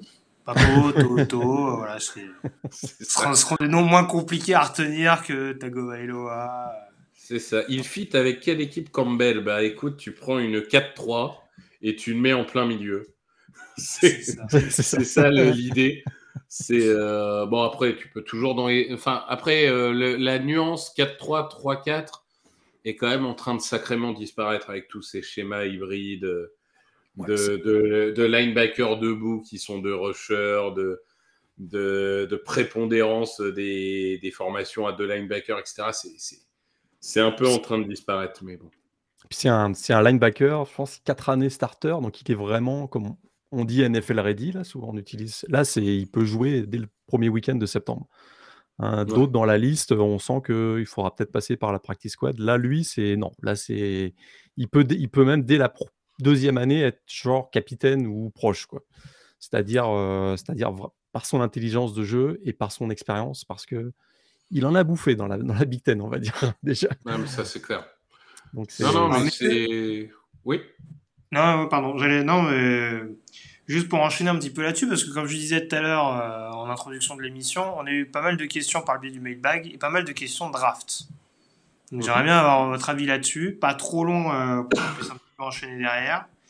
Euh, et notamment, par exemple, on avait cette question donc, de Tristan qui nous disait Jake Kenner, quarterback de Fresno State, quel tour à la draft? C'est un cas très particulier parce que petit, blessé pendant la bonne partie de la saison 2022, hmm. ça peut être un joueur très polarisant. Moi, j'ai du mal à le voir avant le cinquième tour. Super joueur, super joueur, grosse combativité, belle mentalité, belle précision de passe, bonne lecture, euh, un cœur énorme. Il, sera undrafted. Tu penses? Ah non, non, non, je suis pas d'accord. Moi, j'ai peur. Je pense a une pas d'accord et, et, et c'est pas seulement parce qu'il nous a martyrisé, enfin nous, pas seulement parce qu'il a martyrisé UCLA l'année dernière, mais euh, non, je pense qu'il y a une équipe qui va, je pense qu'il y a une équipe qui va prendre le risque en, en sixième tour, je dirais cinquième, sixième tour. Il y a, il y a du potentiel chez le garçon quand même. Il y a un potentiel qui est, qui est certain. Non, moi je, je vois la, la, classe n'est pas folle folle. C'est vrai que ça, ça, peut, ça peut jouer en sa faveur. C'est vrai que cette année, autant il y a, il y a les années dernières années, c'était peut-être un peu plus ça aurait été un peu plus compliqué pour lui. Peut-être cette année. Ah, le portail des transferts a profité à certains, c'est sûr. Il peut, se faufiler. En plus, il y a des joueurs comme Bonix, etc., qui finalement, qui, étaient, qui, étaient, des beaux candidats au 5e, 6e tour, là, euh, qui, qui, se représentent, qui reviennent à Oregon. Donc, euh, bon. Ah, moi, tous les jours, je draft Jack Henner avant Bonix. Mais ça, c'est un autre débat, mais euh, alors tous les jours. Euh, d'autres questions qui ont été posées par Paul-Antoine sur Facebook. Euh, on vous remercie encore une fois pour, pour toutes vos questions. Euh, alors, question Tiden générationnel, notamment Monsieur Roulier. Plutôt Kyle Pitts ou Michael Mayer, si vous deviez avoir le choix à la draft? Pas du tout le même joueur, pour le coup. Non. Kyle Pitts, c'est presque un receveur. Mayer, on est sur un tight end traditionnel. J'aime bien Mayer je suis clairement pas aussi haut que euh, certains peuvent l'être. J'ai vu des, top 15, des machins, des trucs comme ça. Euh, j'ai pas une hype à la Hawkinson, par exemple, pour, euh, pour être très clair. Euh, il est bon. Il est, c'est un bon receveur, c'est un bon bloqueur. C'est, c'est pour moi, j'ai une hype similaire à un Das Goddard à l'époque. Donc un, un beau, fin de premier tour, début de second tour. Il est, il est très complet. Après, euh, je, Kyle Pitt, pour moi, c'était vraiment une sorte d'anomalie, euh, un, un, tight end impossible à défendre, sachant que Kyle Pitt, comment faut l'utiliser? Il euh, faut utiliser exactement comme les Ravens utilisent Andrews, c'est-à-dire surtout ne jamais le faire bloquer, en fait, et l'utiliser comme receveur numéro un. Et c'est ce que les Ravens font très bien avec Andrews. Et c'est ce que les Falcons devraient faire avec Pitts. Mais alors, il y a. Il y a oui, il y a d'autres problématiques, je pense. Il y a une utilisation de Pitts par le coaching. Bon, là, maintenant, il est blessé, mais euh, il y a une utilisation qui me laisse perplexe, on va dire. Euh, mais non, je, je, entre les deux, je prends Pitts. Très bien. Moi, de toute façon, mon avis est biaisé là-dedans. Donc, euh, Morgan? Bah, l'avis de Morgan est biaisé. Ah oui, Morgan, je pense que son avis est biaisé aussi. D'accord. Ça, bien. Non, je, écoute, je partage. Euh, comme c'est rarement le cas, je partage ce que dit euh, Victor. oui, c'est vrai. Mais euh, si tu cherches un baby Gronk, un style de jeu, si ton style de jeu dans ta franchise et ça, ça prend un baby Gronk, tu prends, tu prends Maillard. Mhm. Pour toutes les autres raisons, c'est-à-dire pour à peu près les, les, plus, plus de 25 équipes de la NFL, ils vont, ils vont prendre Kyle Pitts parce qu'aujourd'hui, il y a peu, il y a de moins en moins d'équipes qui jouent avec un Titan traditionnel. On en voit de moins en moins. Donc Kyle Pitts, euh, qui n'est pas un Titan pour moi, qui est un vrai. D'ailleurs, les, les Gators l'utilisaient comme un receveur à l'époque. Hein. Bien sûr. Oui, bien sûr, bien sûr. Comme un, comme un cauchemar, euh, comme un cauchemar de match-up. Sa dernière saison chez les Gators, c'est juste fabuleuse. C'est, on, on, est, on était, ah, meilleur que ses premières à Atlanta, c'est sûr. D'accord. Mais encore une fois, euh, ce que bah, j'allais dire par rapport à Victor, il y a aussi un problème au niveau de l'alimentation. Donc, euh, c'est sûr que c'est, plus. Il y, a, il y a un moment, tu sais, l'utilisation de Calpitz, ça me fait penser à mes filles quand elles étaient bébés et qu'elles tentaient de faire rentrer des carrés dans des ronds, tu vois. Bah, c'est un peu ça euh, en ce moment, le coaching d'Atlanta. C'est, ils ont un beau carré, tu vois. ils essayent de le faire rentrer dans le rond. Et ils sont là, mais je comprends pas pourquoi ça rentre pas. Surtout qu'il fait... chose en son temps. On fait tourner, on fait tourner le jeu au sol d'abord, et après on, fera tourner le jeu à la passe. Hmm. Qui va piano va sano, comme on dit. Euh, juste une petite parenthèse, messieurs, avant qu'on termine cette partie draft. Euh, certains l'ont compris, bien entendu, on va suivre de près, notamment ce Idaho Potato Bowl qui se dispute actuellement du côté de, de Boise. C'est incontournable qui oppose actuellement euh, San Jose State à Eastern Michigan. Le match a démarré depuis peu et euh, pour information, San Jose State a commencé pied au plancher puisqu'on joue depuis euh, à peine une minute de jeu et Chevan Cordero, le quarterback de San Jose State, a marqué un premier touchdown à la course. Donc pour permettre aux Spartans de prendre l'avantage. On y reviendra un petit peu plus tout à l'heure. Mais voilà, en tout cas, les hostilités sont lancées du côté de Boise et on ne perd pas ça, on ne perd pas ça de vue, en l'occurrence, malgré tout. Euh, autre question concernant la draft. Euh, concernant les questions de Paul-Antoine, il y avait également la question concernant le, tour de draft de Grayson McCall. Alors, je précise que Grayson McCall s'est inscrit sur le, portail, des transferts. Euh, il peut s'y désinscrire encore d'ici fin janvier et éventuellement s'inscrire à la draft.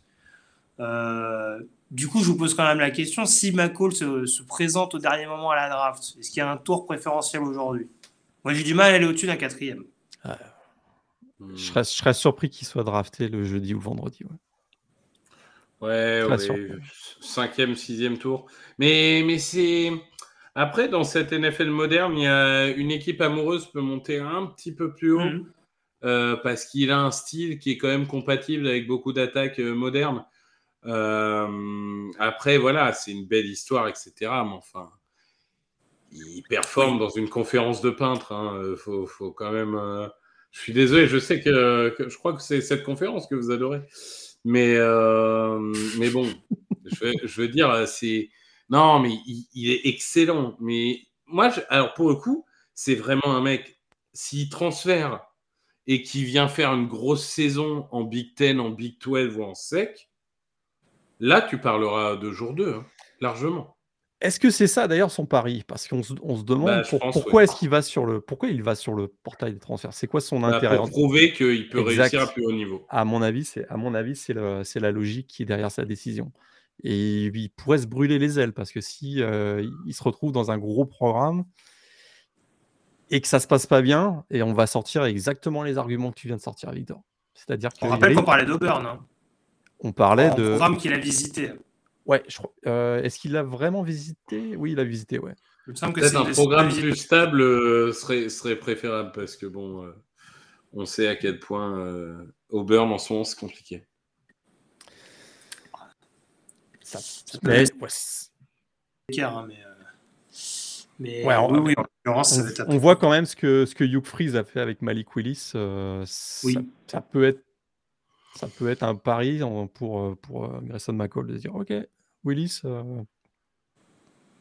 Tu peux être au moins un troisième tour. Ouais, ça peut, tu peux être au moins un troisième tour. Le pari, ça peut se tenter.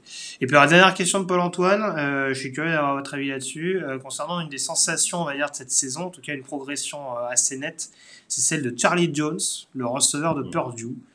Euh, alors, lui, il nous demandait que vous le voyez plutôt au deuxième ou au troisième tour? Dans cette classe de receveurs qui est pas non plus dinguissime non plus, tant qu'on parle de positions, euh, on va dire, habituellement glamour et qui cette année le sont un petit peu moins. Receveur, ça rentre dans ce cas de figure. euh, moi, j'avoue que Charlie Jones, dès le deuxième tour, j'y crois. hein. Alors moi, je vais être tout à fait honnête, ça fait partie des joueurs que j'ai pas encore scoutés, c'est-à-dire que je les ai vus dans les matchs, j'ai vu des highlights, etc. Mais je suis pas allé, euh, on va dire, dans le dans le détail. Mais euh, par contre, je te rejoins sur une chose, c'est que sa saison, elle est unanimement saluée comme étant formidable. Et en effet, quand tu vois aujourd'hui euh, les, receveurs à ta disposition au deuxième, au troisième, au quatrième tour, après, c'est comme toujours avec les receveurs, hein, ça va être les goûts et les couleurs euh, selon ce dont tu as besoin, mais c'est loin d'être impossible pour le coup de, de, voir ce joueur au deuxième tour. Je pense qu'il y a, il y a 6-8 receveurs qui, selon les préférences de l'un de l'autre, euh, peuvent être dans ce groupe-là, là, entre 40 et 70. Quoi. Morgane? Euh, D'un autre côté, quand tu sors d'Iowa, c'est difficile de faire pire en termes de statistiques. hein, donc, euh, Alors, On parlait des problèmes d'alimentation à Atlanta. ouais, je crois qu'à Iowa, il y avait les mêmes cette année. donc euh, c'est sûr. Il a, là, pour le coup, il a été bien alimenté euh, à Purdue. Par, il a été servi par le style de jeu des Boilermakers.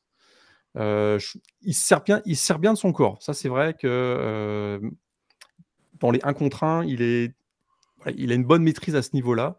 Un, un athlète assez physique. Je suis. euh, je demande à voir. Deuxième tour, je suis pas convaincu. je suis pas convaincu. Bien qu'il n'y ait pas une si grosse classe cette année de receveurs, euh, j'en vois au moins 6, 7, 8 devant lui, facile. Facile. C'est la comparaison un peu facile, mais il y a un côté de. Julian Edelman quand même. Ouais, alors il y a combien de Julian Edelman qui ont échoué euh, Ah en ouais, face de Julian. Edelman qui a réussi aussi donc, euh, Dans ce qui peut plaire aux franchises, j'entends. Ce qui peut plaire aux Patriotes, c'est qu'il est blanc. c'est ça que- Ouais, je savais qu'il allait euh, déborder. Pardon, Euh, juste pour information, euh, fumble d'Eastern Michigan. Euh, et ballon récupéré par San Jose State aux portes de la zone rouge. Donc euh, voilà, apparemment c'est un strip sack. euh, J'ai vu qu'il y avait Viliami Fe- Feoko, aux surprises, qui était dans le coup, lui qui a fait 9 sacks cette année Ah, les de la casques, défense des Spartans. les casques de San José, euh, ils sont classe. hein. J'ai mis, le match là, de mon côté. Là. Tout à fait, ouais. Ah bah, un joli, un joli ro- jaune orangé. Je sais pas comment tu détermines ça. Ouais, avec les numéros sur le côté, c'est c'est assez cool. Ouais. Tout à fait. Euh, donc voilà, en tout cas, ce qu'on pouvait dire pour cette petite parenthèse là. je regardais rapidement s'il y avait d'autres questions. Euh, Peut-être pas faire trop, trop, trop long non plus. Il y en a une là. Attends. Alors justement, alors, je- il faut qu'on t'interroge, Victor, quand même malgré tout, Mhm. sur cette saison du UCLA. Je sais qu'elle t'a Mhm. fait vibrer, comme elle a fait vibrer beaucoup de fans des Bruins. Alors déjà, rappelle peut-être un petit peu pourquoi UCLA en particulier. Qu'est-ce que, qu'est-ce qui te, qu'est-ce qui te t'amène à, suivre de, très très près le, programme de Los Angeles? Oh bah, tout simplement parce que la vie a fait que j'ai eu l'opportunité de faire trois mois là-bas euh, pour, une, pour une formation euh, dans le cadre de mes études. Et que du coup, autant euh, on va dire que j'ai choisi très tôt mes équipes dans les sports majeurs, sans aucune logique de ville, ce qui fait parfois tiquer les gens, parce que je suis fan à la fois des Eagles et des, et des Mavs en basket, mais euh, j'ai choisi les équipes par rapport à des joueurs, pas par rapport à des villes. Et même aujourd'hui, je ne me sens pas lié à une ville. hein. Demain, les Eagles euh, déménagent à Nashville, bah, je serai fan des Nashville Eagles. Euh, ça, c'est un grand débat que j'ai déjà eu avec la communauté des fans Eagles, qui sont pas tous d'accord. Mais du coup, voilà. Euh, toute chose égale par ailleurs, j'ai passé trois mois à UCLA et quand il a fallu choisir une université, bah, comme j'avais un petit lien, j'étais allé voir des matchs là-bas, etc. euh, ça me paraissait euh, naturel en fait de les choisir. C'était toi donc le fan dans les tribunes euh, chez les Browns? À l'époque, il y avait un peu plus de monde hein, en 2008. hein. Pourtant, l'équipe n'était pas particulièrement meilleure, mais, mais il y avait un peu plus de monde. Tout à fait, c'est vrai. C'était qui en 2008, le head coach? Je me rappelle. plus. C'était pas du Mora déjà, mais bon, ça, Euh, ça va m'en revenir. Mais bon. Carl- Euh, Karl Dorrell, tu dirais? Ah, peut-être Dorrell. c'était- je pense que c'était avant. Il y avait Neuheusel qui a été. Euh... Oui. Neuheusel, il y avait Karl Dorel. Et du coup, ton point de vue sur cette saison, euh, Victor?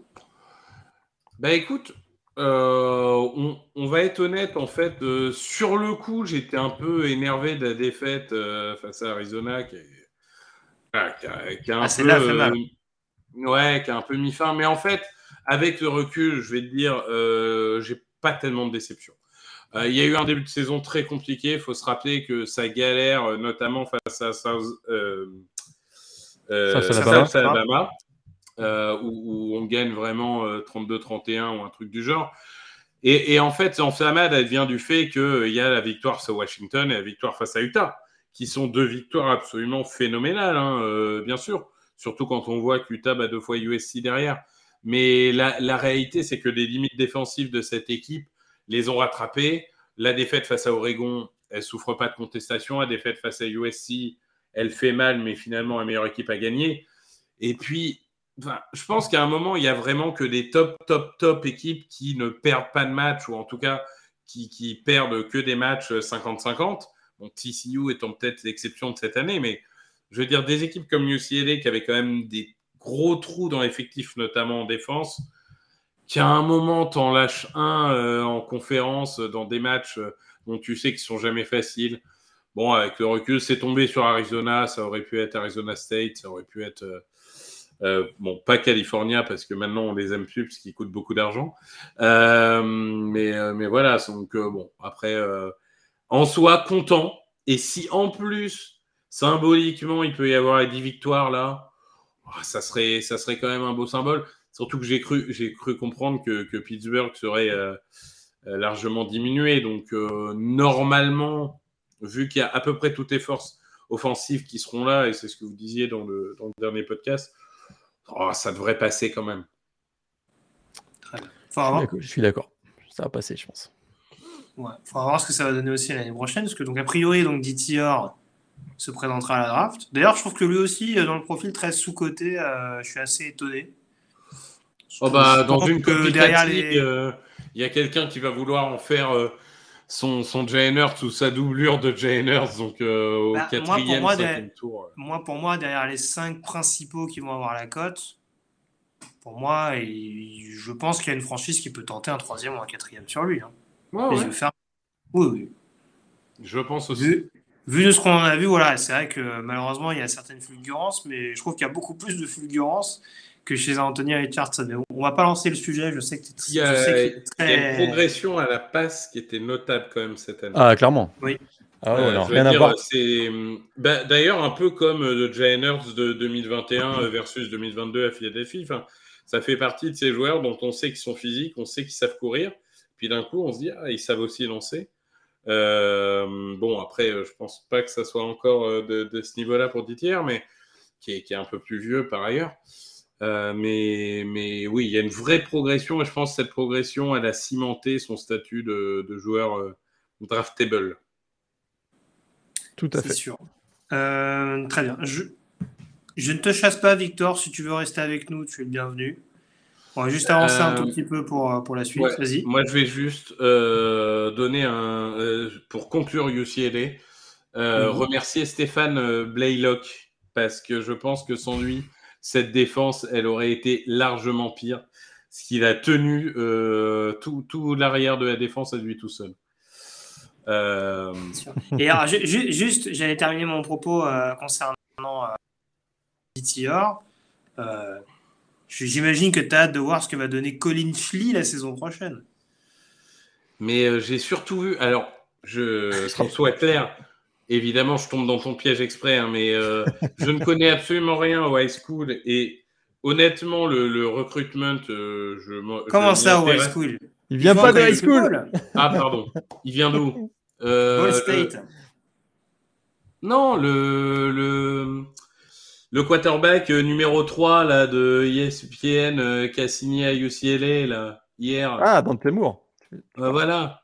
Ah, ça Il y a un jouer 5 lui. étoiles. Il y a, il y a un 5 étoiles, ouais, Cassini. Eh ben, euh, ça, on a, on a quand même pas souvent des 5 étoiles euh, Ah, en quarterback. Ça, c'est vrai. c'est Donc, vrai. euh, bon, après, je, je sais pas quel est son niveau de maturité. Je regarde pas une seule minute de high school, euh, je dois, je dois l'avouer. Mais, euh, mais, mais honnêtement, je pense que cette équipe, là, elle a eu une belle année, mais elle va se prendre une claque parce que les, les joueurs qui tenaient un peu ça vont partir et, et l'effectif dans sa globalité n'est pas si bon que ça. Euh, je serais pour repartir vraiment euh, sur un effectif rajeuni et se dire, euh, ouais, bah, pourquoi pas tenter, euh, alors faut pas lui brûler les ailes non plus, mais euh, s'il est prêt, pourquoi pas le mettre sur le terrain un jour 1 Je pense que c'est un joueur, c'est un joueur qui peut être, euh, qui peut être titulaire dès son année true freshman. Bon. Mais ils ont pris Schley, donc qui était l'ancien de Kent State, Ouais, avis, bon. plus en, en espèce de Ah oui, c'était Kent State, j'ai dit Ball State. mais- ba- backup. euh, Kent State, c'est le genre d'équipe, sauf s'ils ont, un jeu- sauf s'ils ont euh, genre des joueurs draftable euh, Day One ou Day Two, je regarde pas un match. Ce que, ce, que, ce que je dis souvent sur TDA, c'est que moi, je regarde euh, le college football pour les, pour les joueurs euh, de draft. Quoi. Le, le côté college football pur, euh, je vais pas me taper un, un bowling green contre. euh, Tu sais pas ce que tu les, ma- les mardis soirs. Oui, c'est triste parce que franchement, s'il y avait une équipe avec qui tu t'éclates, même à C'est leur Bowling dépense, Green. surtout à leur dépense, c'est Bowling Green. Ouais. Oui, j'ai vu quand même quelques vidéos de leur équipe spéciale. Ils avaient l'air, euh, ils, ils ont l'air au point, ils ont l'air très Bill Belichick dans leur approche du, du game management. euh. C'est ça. Donc, Et ce qui est euh, beau, c'est qu'ils se sont qualifiés pour un bowl. Donc euh, voilà, c'est dire le niveau de la max cette année. C'est clair, c'est clair, c'est clair. Euh, non, non, mais en tout cas, euh, il y, a- il y a juste une dernière chose. Je vous ai vu, euh, comment dirais-je, là, le, que vous alliez avoir un invité prestigieux dans la fin d'émission. Je ne sais pas à quelle heure c'est votre invité prestigieux, mais est-ce que je peux tenter un prono? Vas-y. Tu peux tenter un prono. Parce que je crois me rappeler que Morgan, euh, sur, euh, en bord terrain, il avait discuté avec Ed Orgeron, qui en fait. plus euh, parle français. Moi, je mise sur Ed Orgeron. Tu mises sur les Intervention. Voilà. Moi, je mise grand, messieurs. Ok. Vous, vous me donnez ça, moi, je vois ça. Bah, écoute. Ok, attends, je l'appelle. Ouais, Putain, bah, Comment, il, comment il nous tue tout là ah, mais je vous dis, moi. J'y j'y crois. Alors, euh, si j'ai raison, après, je, je- vous me direz ce que je gagne. Mais... on en, par- on en reparlera. euh, c'est sûr qu'on reparlera d'Ed Orgeron d'ici la fin de l'émission. c'est sûr. Ça... C'est sûr. Bon, tu restes Bon, bah, avec nous du coup, on te laisse, euh, Victor. Non, bah, je, vais, je vais vous quitter. Je vais vérifier que tout le monde est bien au lit. Je vais m'occuper de tout ça, tu sais. Ma deuxième vie commence. Bah ouais. Écoute, un plaisir de t'avoir euh, eu avec nous et bien entendu, on se retrouve très prochainement, notamment pour, euh, pour développer euh, tout ce processus draft qui nous attend. euh.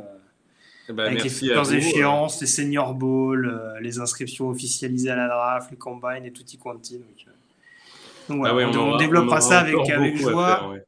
Et j'ai hâte de faire des émissions spéciales sur Anthony Richardson avec toi.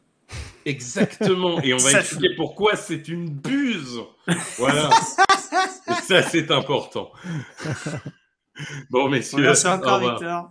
Allez, bonne Salut. soirée. à plus. Salut. Salut, merci encore, merci.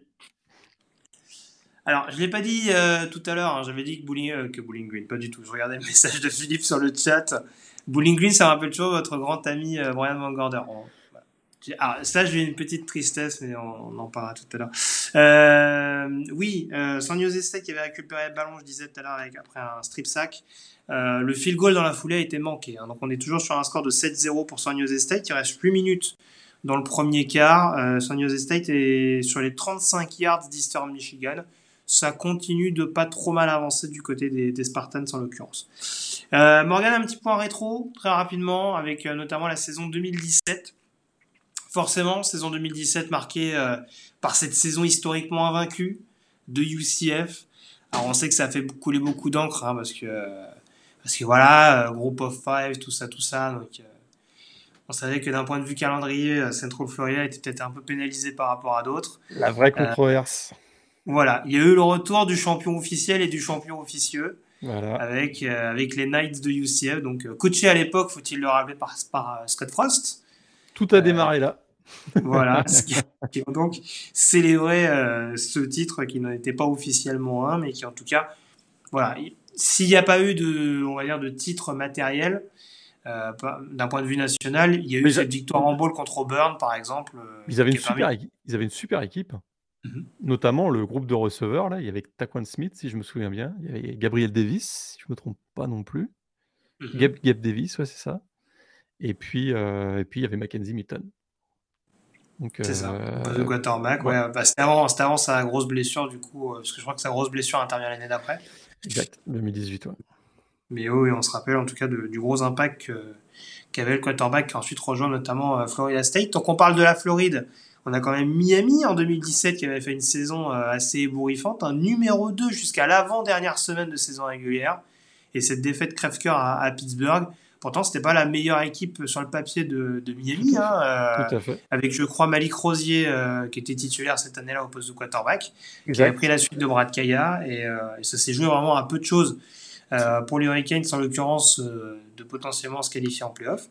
C'était Mark Rich, le coach. Puis, Mhm. euh, est-ce que c'était sa dernière année? C'est la question que je me posais comme coach. Je me souviens. Je suis pas sûr. euh, Ils font finale de conf, en tout cas, ça, je me souviens. Battu par Clemson. Non, je pense, je pense pas puisque Diaz doit rester quoi deux ans à Miami? Il fait 2019-2020. Euh, Qu'est-ce que je Euh, dis 2020-2021 Oui, mais entre après, il y a eu. euh, On va retrouver ça. Attends. Oui, j'ai un, petit doute là-dessus. En tout cas, ce qui est à noter également euh, dans cette saison-là, c'est, euh, on va dire, le, le petit jeu de chaise musicale dans la conférence sec, puisqu'on a donc Georgia et Alabama qui sont excellemment placés en fin de saison régulière pour éventuellement se qualifier en playoff. Georgia qui perd contre Auburn, en étant numéro 1 à cette époque-là. Auburn qui va battre Alabama dans l'Iron Bowl, Alabama qui était numéro 1 également. Donc Auburn chip à Alabama la qualification pour la finale de conférence pour l'affronter Georgia. Problème pour Auburn, c'est que Georgia bat Auburn et que cette victoire de Georgia permet à Alabama de se réinviter en playoff pour se retrouver en finale nationale contre Georgia. Ils font le même coup que ce qu'avait fait Ohio State l'année précédente, où ils avaient perdu contre Penn State, mais euh, ils avaient été en playoff finalement avec un, avec un bilan de 11-1. Euh, On avait, le comité avait préféré Ohio State que Penn State. Et donc là, c'est un peu ce qui- la même chose qui se passait. Donc, grosse controverse, je me souviens, dans le podcast Ball, on en avait beaucoup débattu pendant euh, au moins deux émissions. Tout à fait. ouais. Donc euh, ouais, pour la.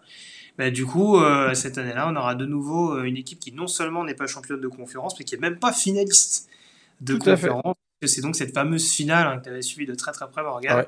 Ouais. C'était Atlanta, C'était. Atlanta, absolument.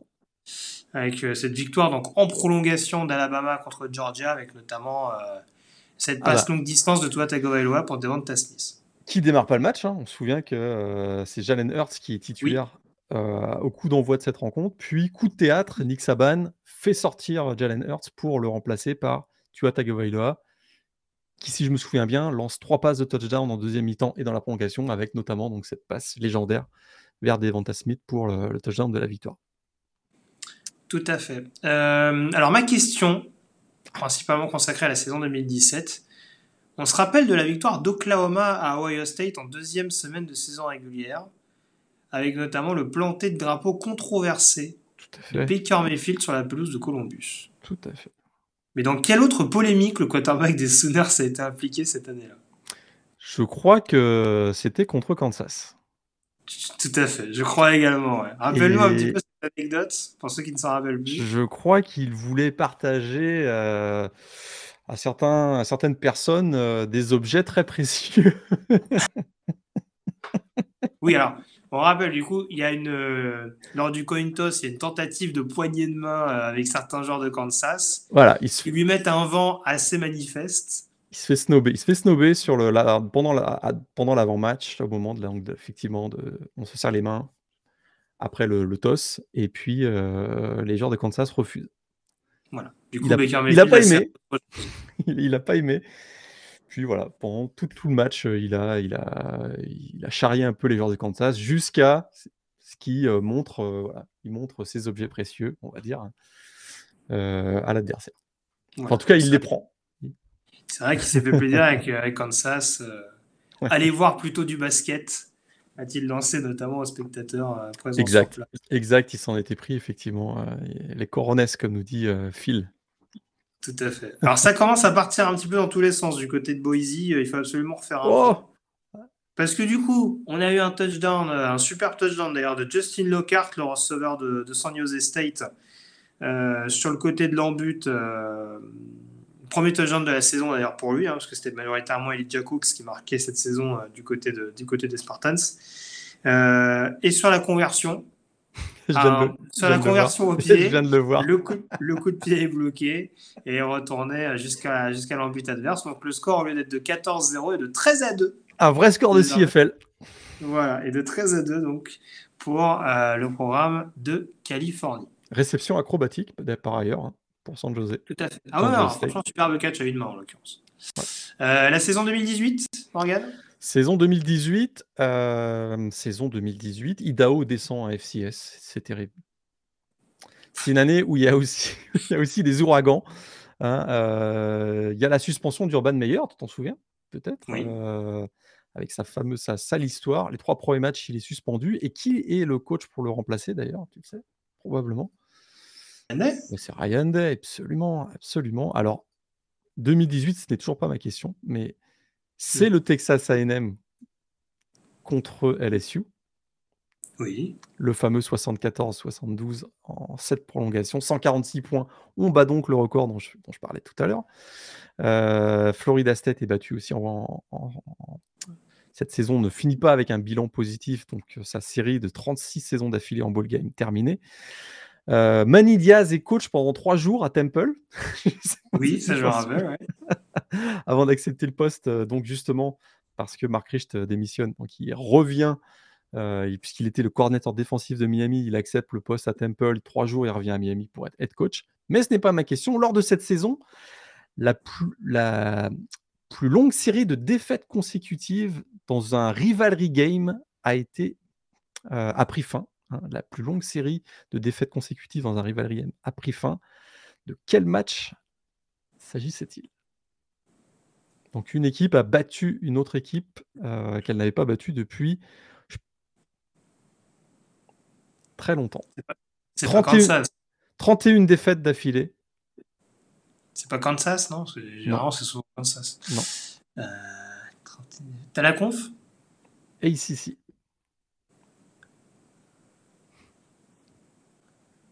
Euh, donc, faut deviner l'équipe qui a mis fin à cette série et j'imagine l'équipe contre laquelle elle a. Exact. Ouais, on nous dit Vanderbilt, c'est la possibilité la plus. Ce n'est pas Vanderbilt. Ah, C'est dans la bonne division, par contre. Voilà, je ne peux pas faire mieux. oui, oui, là, tu vas pas non plus tout nous donner, c'est sûr. Euh, alors là, franchement. Ah, euh, c'est pas Missouri contre Florida? Non, c'est Kentucky contre Florida. Kentucky contre Florida. Kentucky qui gagne à Gainesville. euh, 31 défaites d'affilée. Euh, cette série prend fin euh, à l'occasion de ce match. C'était historique. D'accord. Et en plus à, ouais, à Gainesville. Donc c'était euh, en plus euh, au Swamp. Où ils ont regagné en plus il n'y a pas si longtemps que ça. donc. Depuis, ça va beaucoup mieux, effectivement. Ça Ouais, il y a moins, le complexe d'infériorité est moins flagrant. euh, on est Tout à fait. Tout à fait. Donc 2018, euh, effectivement, Kyler Murray, Esman, puis euh, la domination totale de Clemson sur cette saison, notamment en playoff où ils mettent euh, 30 à 3 à Notre-Dame et 44 à 16 à Alabama en finale. Donc là, c'est vraiment la, la- la saison où Trevor Lawrence est absolument fabuleux dans les playoffs, mais il ne gagne pas le S-Man puisque c'est Kyler Murray qui le, qui, qui le remporte. Ouais, très bonne question de Philippe qui nous dit pourquoi San Jose State est à 7-4. Euh, J'avoue que ça m'a échappé parce qu'il me semblait qu'ils étaient à. Euh, parce qu'il y a un match qu'ils n'ont pas joué, c'était contre New Mexico State, si je me souviens bien. Euh, il y avait eu le décès d'un joueur de New Mexico State et le match avait été annulé, si je me Ah rappelle, oui, oui, je crois que si c'est je ça. me Oui, oui. rappelle bien. Euh, c'est pour cette raison qu'ils sont à 7-4. D'accord, ok. Tu vois, ça m'avait, échappé. Donc, euh, voilà pour la précision. On va en profiter pour faire une petite session de mailbag, euh, Morgan, euh, avec notamment la question de Tristan sur Twitter, qui nous dit on dit toujours qu'une équipe NCA ne peut pas battre une équipe NFL, mais Georgia Bulldogs contre Houston Texans, quel serait votre prono? Alors, on nous a déjà fait la même avec Jacksonville Jaguars, Alabama, je pense, il y a 2-3 ans. Ça- Ah, moi je me rappelle d'un débat euh, très haletant avec TDA en 2016 ou 2017 entre Alabama et Cleveland. Alabama et Cleveland. Je- mon point de vue, l'équipe NCA n'a aucune chance. Hmm. Georgia Houston, je sais pas. Moi, je continue de penser qu'Alabama à l'époque euh, aurait battu Cleveland. J'ai regardé l'équipe d'Alabama à l'époque, je me suis dit, ah ouais, quand même. Il n'y a, y a, pas- y a pas le même niveau d'exil. Enfin, encore une fois, c'est toujours pareil. Des niveaux, euh, si, si, tu, si tu pars sur une, sur, sur, sur une idée de. Comment dire ça Pas de. Ouais, enfin, j'allais dire d'entraînement équivalent. hein. C'est peut-être un petit peu exagéré parce que forcément, c'est pas, pas réaliste, mais tu te dis, je sais pas. Enfin, franchement, d'un point de vue, point de vue athlétique, tout ça, y a, je pense qu'il y a moyen d'avoir du répondant. Mais euh, Georgia Houston, je suis pas persuadé. St- les starters, je pense que si tu prends, si tu prends les starters, une mi-temps, ça peut, ça peut se, ça peut être assez serré, mais là, c'est la, la profondeur. C'est la profondeur qui est, qui va, qui, chez les pros, ils vont être, euh, c'est là que ça va basculer à mon avis. C'est sûr, c'est sûr. Euh, juste pour information, Eastern Michigan est aux portes de la, de la Ouais. zone. Belle réception, belle réception, euh, effectivement. Euh, Paul-Antoine de nouveau sur Facebook qui nous dit le match à Dublin l'année prochaine, ça coûterait combien et par où on peut passer en tant qu'Européen pour avoir des places euh... bon, J'imagine qu'avec Ticketmaster ça peut se faire, non?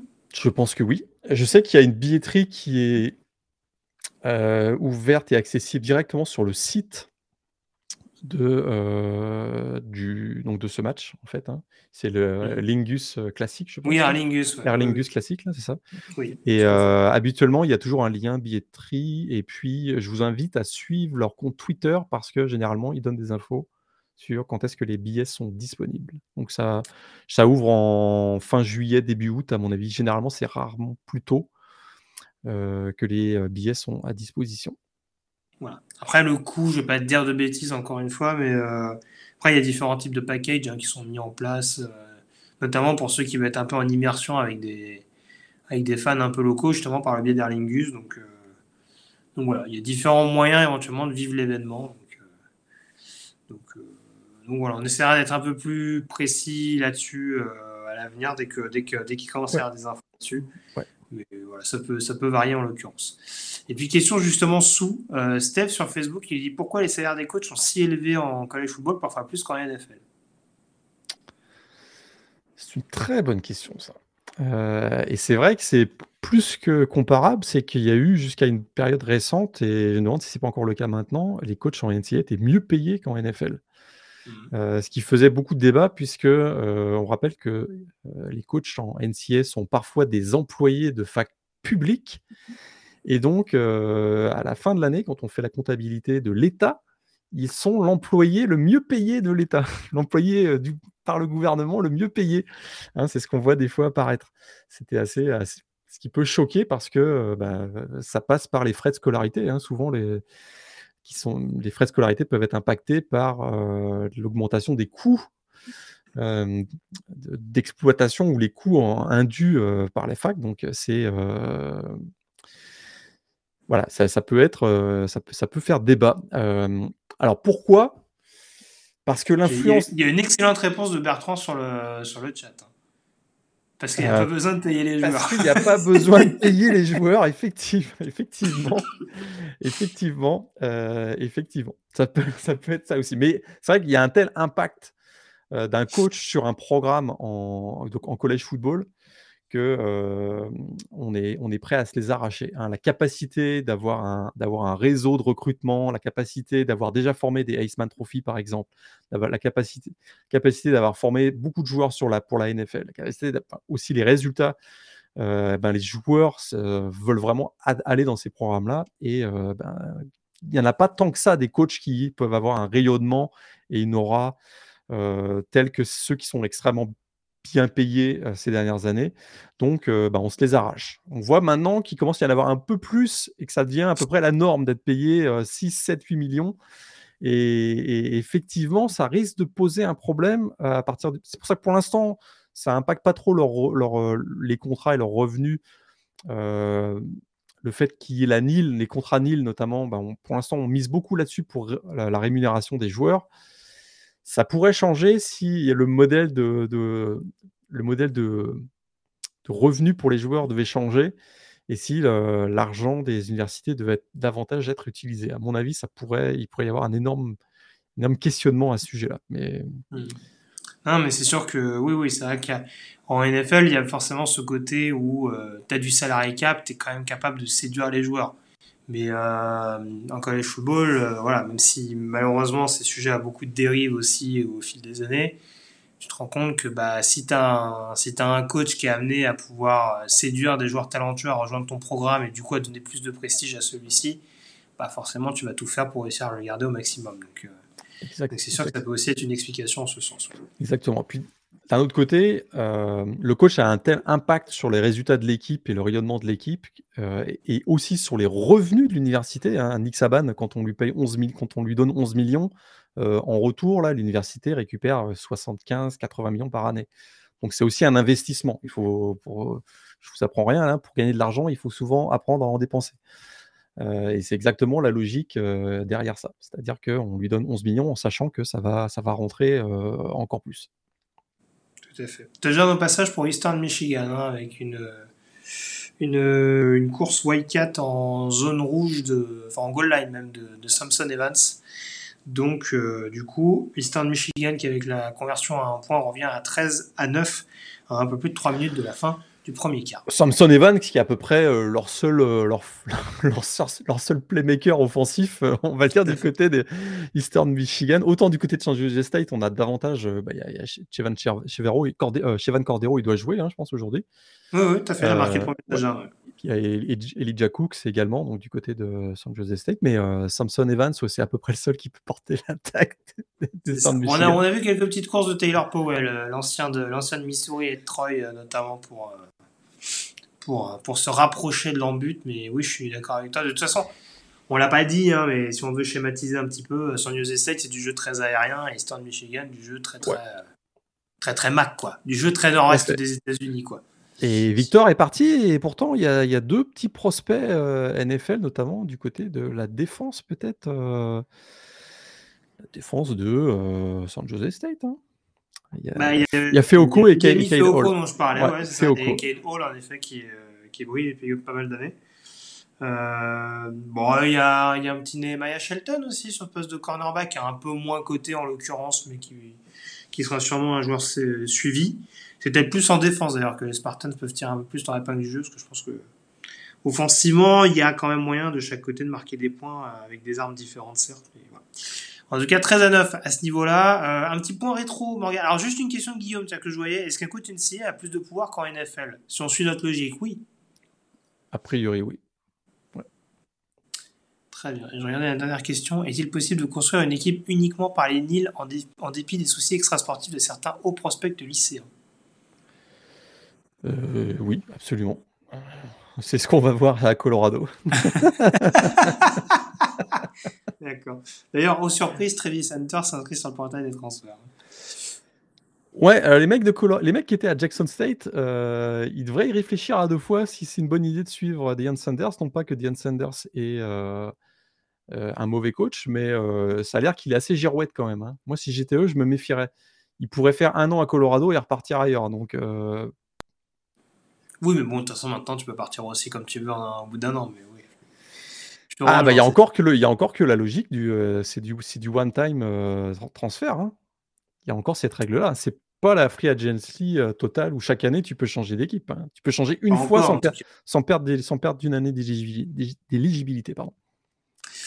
Donc un petit point rétro sur les saisons 2019-2020. 2019, bah forcément, l'année incroyable et invaincue d'LSU, avec notamment quelques succès références. Le fameux DBU Bowl contre Texas, euh, qui s'est terminé avec quoi Presque 100 points euh, au bout du compte. Donc euh, le fameux match gagné sur le terrain d'Alabama, le temps jusqu'au bout, avec notamment les prestations décisives de Joe Burrow en fin de rencontre. On a Oregon qui passe tout près des playoffs également, avoir une défaite surprise dans les dernières semaines du côté d'Arizona State. Ouais. Oklahoma, Oklahoma aussi, également ouais. qui gagne son cinquième titre de conférence Big 12 contre Baylor en prolongation, ce qui était d'ailleurs l'avant-dernier match de Matt Rule en tant que head coach de Baylor avant de filer vers la NFL Exact. pour le succès qu'on sait. Euh, et du coup, c'était quand même une année où les, où les gros bras, en tout cas, étaient assez costauds parce que, outre LSU, je le disais, qui était invaincu, euh, on a Clemson et Ohio State également qui est arrivé en playoff avec zéro défaite. Exact. Euh, la seule défaite d'Ohio State, c'est en demi-finale contre Clemson. Et la seule défaite de Clemson, ce sera du côté du Superdome euh, en finale nationale face à, face à LSU. Donc il y avait quand même un, haut, haut niveau, on dira, au niveau des, des principales grosses écuries cette saison-là. Question relativement facile, monsieur Lagré. J'ai bien compris que vous faisiez des questions un petit peu plus euh, tendancieuses que les miennes, mais c'est pas très grave. Euh, cette année-là, contre quelle équipe tombe Georgia? Dans un match où son quarterback se fait intercepter trois fois LSU. Ton dernier mot? C'est ton ultime bafouille, comme on dit? Ah, euh, South Carolina. South Carolina. South Ça a été Carolina. trouvé aussi par Boogie sur le chat. South Carolina. Des- Oui, c'est vrai, je- je- si vraiment j'avais voulu te donner un indice, j'aurais pu te dire que son quarterback est intercepté, trois fois par le même joueur, parce qu'en l'occurrence, c'était trois interceptions d'Israël Moukouamou. Exact. Pour, euh, C'était South Carolina. Tout à fait. Tout à fait. Tu te rappelles du quarterback, bien sûr. C'était. euh, J'ai un trou de mémoire. C'est lui qui a chassé euh, Justin Fields, J'ai un trou de mémoire. Jake Fromm. Jack Fromm.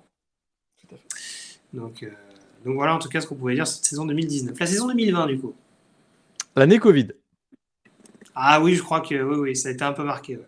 Ça a été un peu marqué. Alors, plein d'événements, particulièrement pendant l'été. hein, le We Are United, euh, le We Want to Play de Trevor euh, Lawrence. Euh, on, est pas loin, passé pas loin de la, création d'un syndicat pour les joueurs hein, qui voulaient absolument jouer parce que euh, la NCA recommandait aux conférences d'annuler leur compétition. Donc, euh, ils voulaient absolument jouer. C'est l'année des opt-out, etc. C'est l'année aussi où Notre-Dame bat Clemson, qui était le numéro 1. Euh, 47-40 dans un match de folie, même s'il n'y a personne dans les tribunes. 33 équipes euh, euh, non classées euh, ont battu des équipes classées cette année-là. Donc il y avait eu beaucoup, beaucoup de surprises, on se souvient.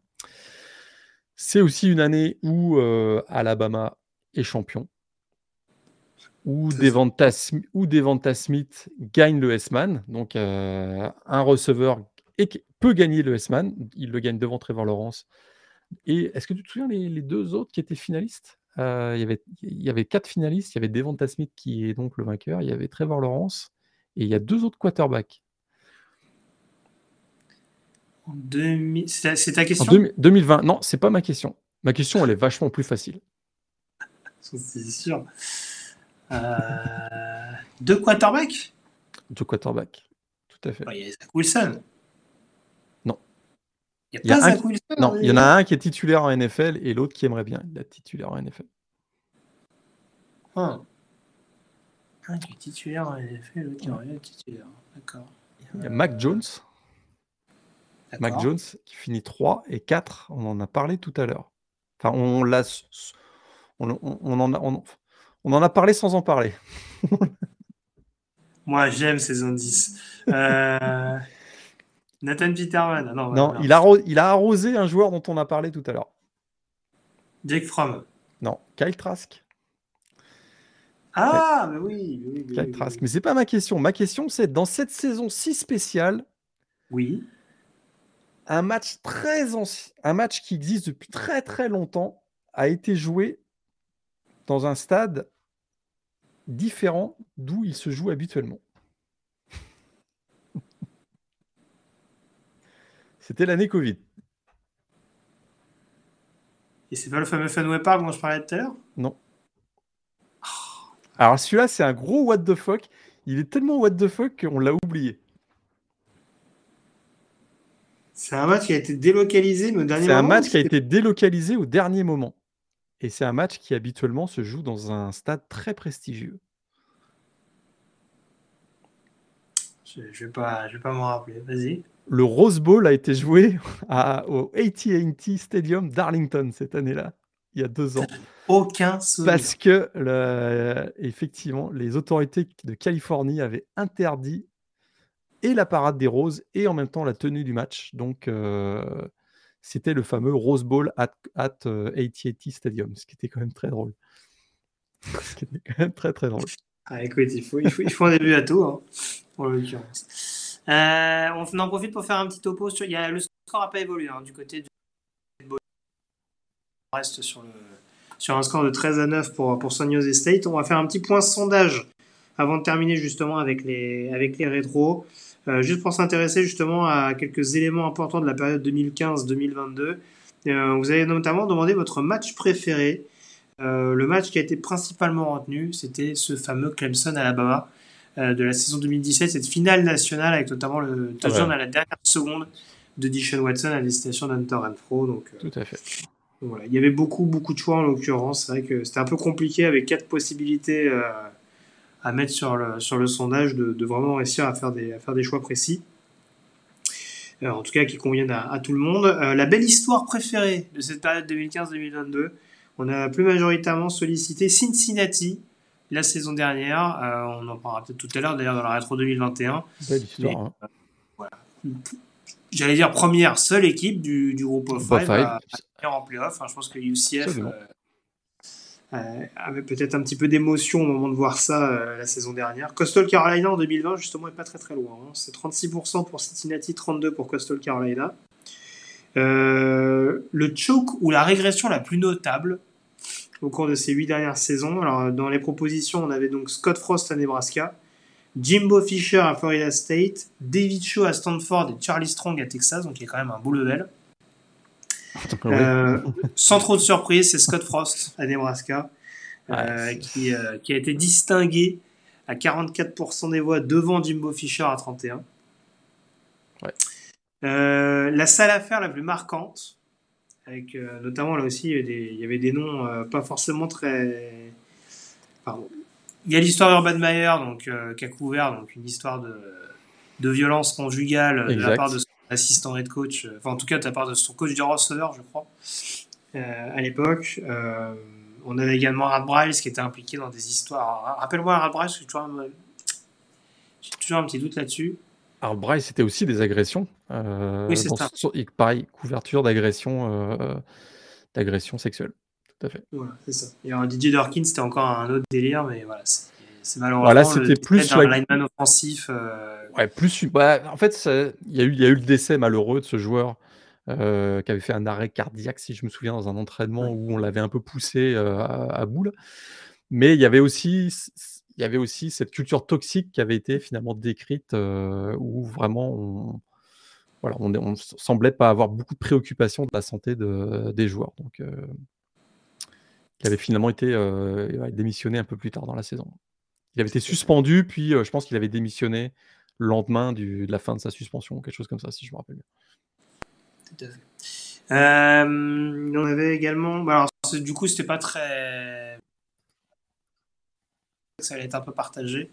Urban Meyer à 69% en l'occurrence retenu du côté d'Ohio State. Hein, dans ce que tu expliquais tout à l'heure, hein, cette fameuse saison où, ouais, où il se trouve euh, mis de côté euh, assez vite dans la, dans la saison et remplacé par, par Ryan Day. Euh, la personnalité préférée du podcast. Alors, il y avait quatre possibilités. La personnalité peut-être la plus marquante, attachante, on va dire. Euh, on avait donc Jalen Hurts, Baker Mayfield, Anthony Mangou et Edward Joron. Là aussi, sans trop de surprises, même s'il y a eu. Je pensais pas que Baker Mayfield serait le deuxième du lot, pour le coup. Baker Mayfield était à 27%. Euh, Edward Joron à 39%. Victor en parlait aussi. Voilà, ce petit échange, notamment à la fin du, Fabuleux. la finale nationale euh, du Superdome. Un truc totalement, euh, totalement improbable. Tout à fait. Puis là encore, vraiment, le côté attachant, voilà, Edward Joron, on l'a toujours dit. Euh, Ah ouais, coach voilà, qui n'a pas, qui a pas réussi partout, mais qui en tout cas a toujours eu l'adhésion de ses joueurs et voilà, qui a toujours été extrêmement euh, vanté partout où il est passé. Donc, euh, Exactement. donc voilà, c'était bien aussi de le mettre à l'honneur là-dessus. Le head coach emblématique.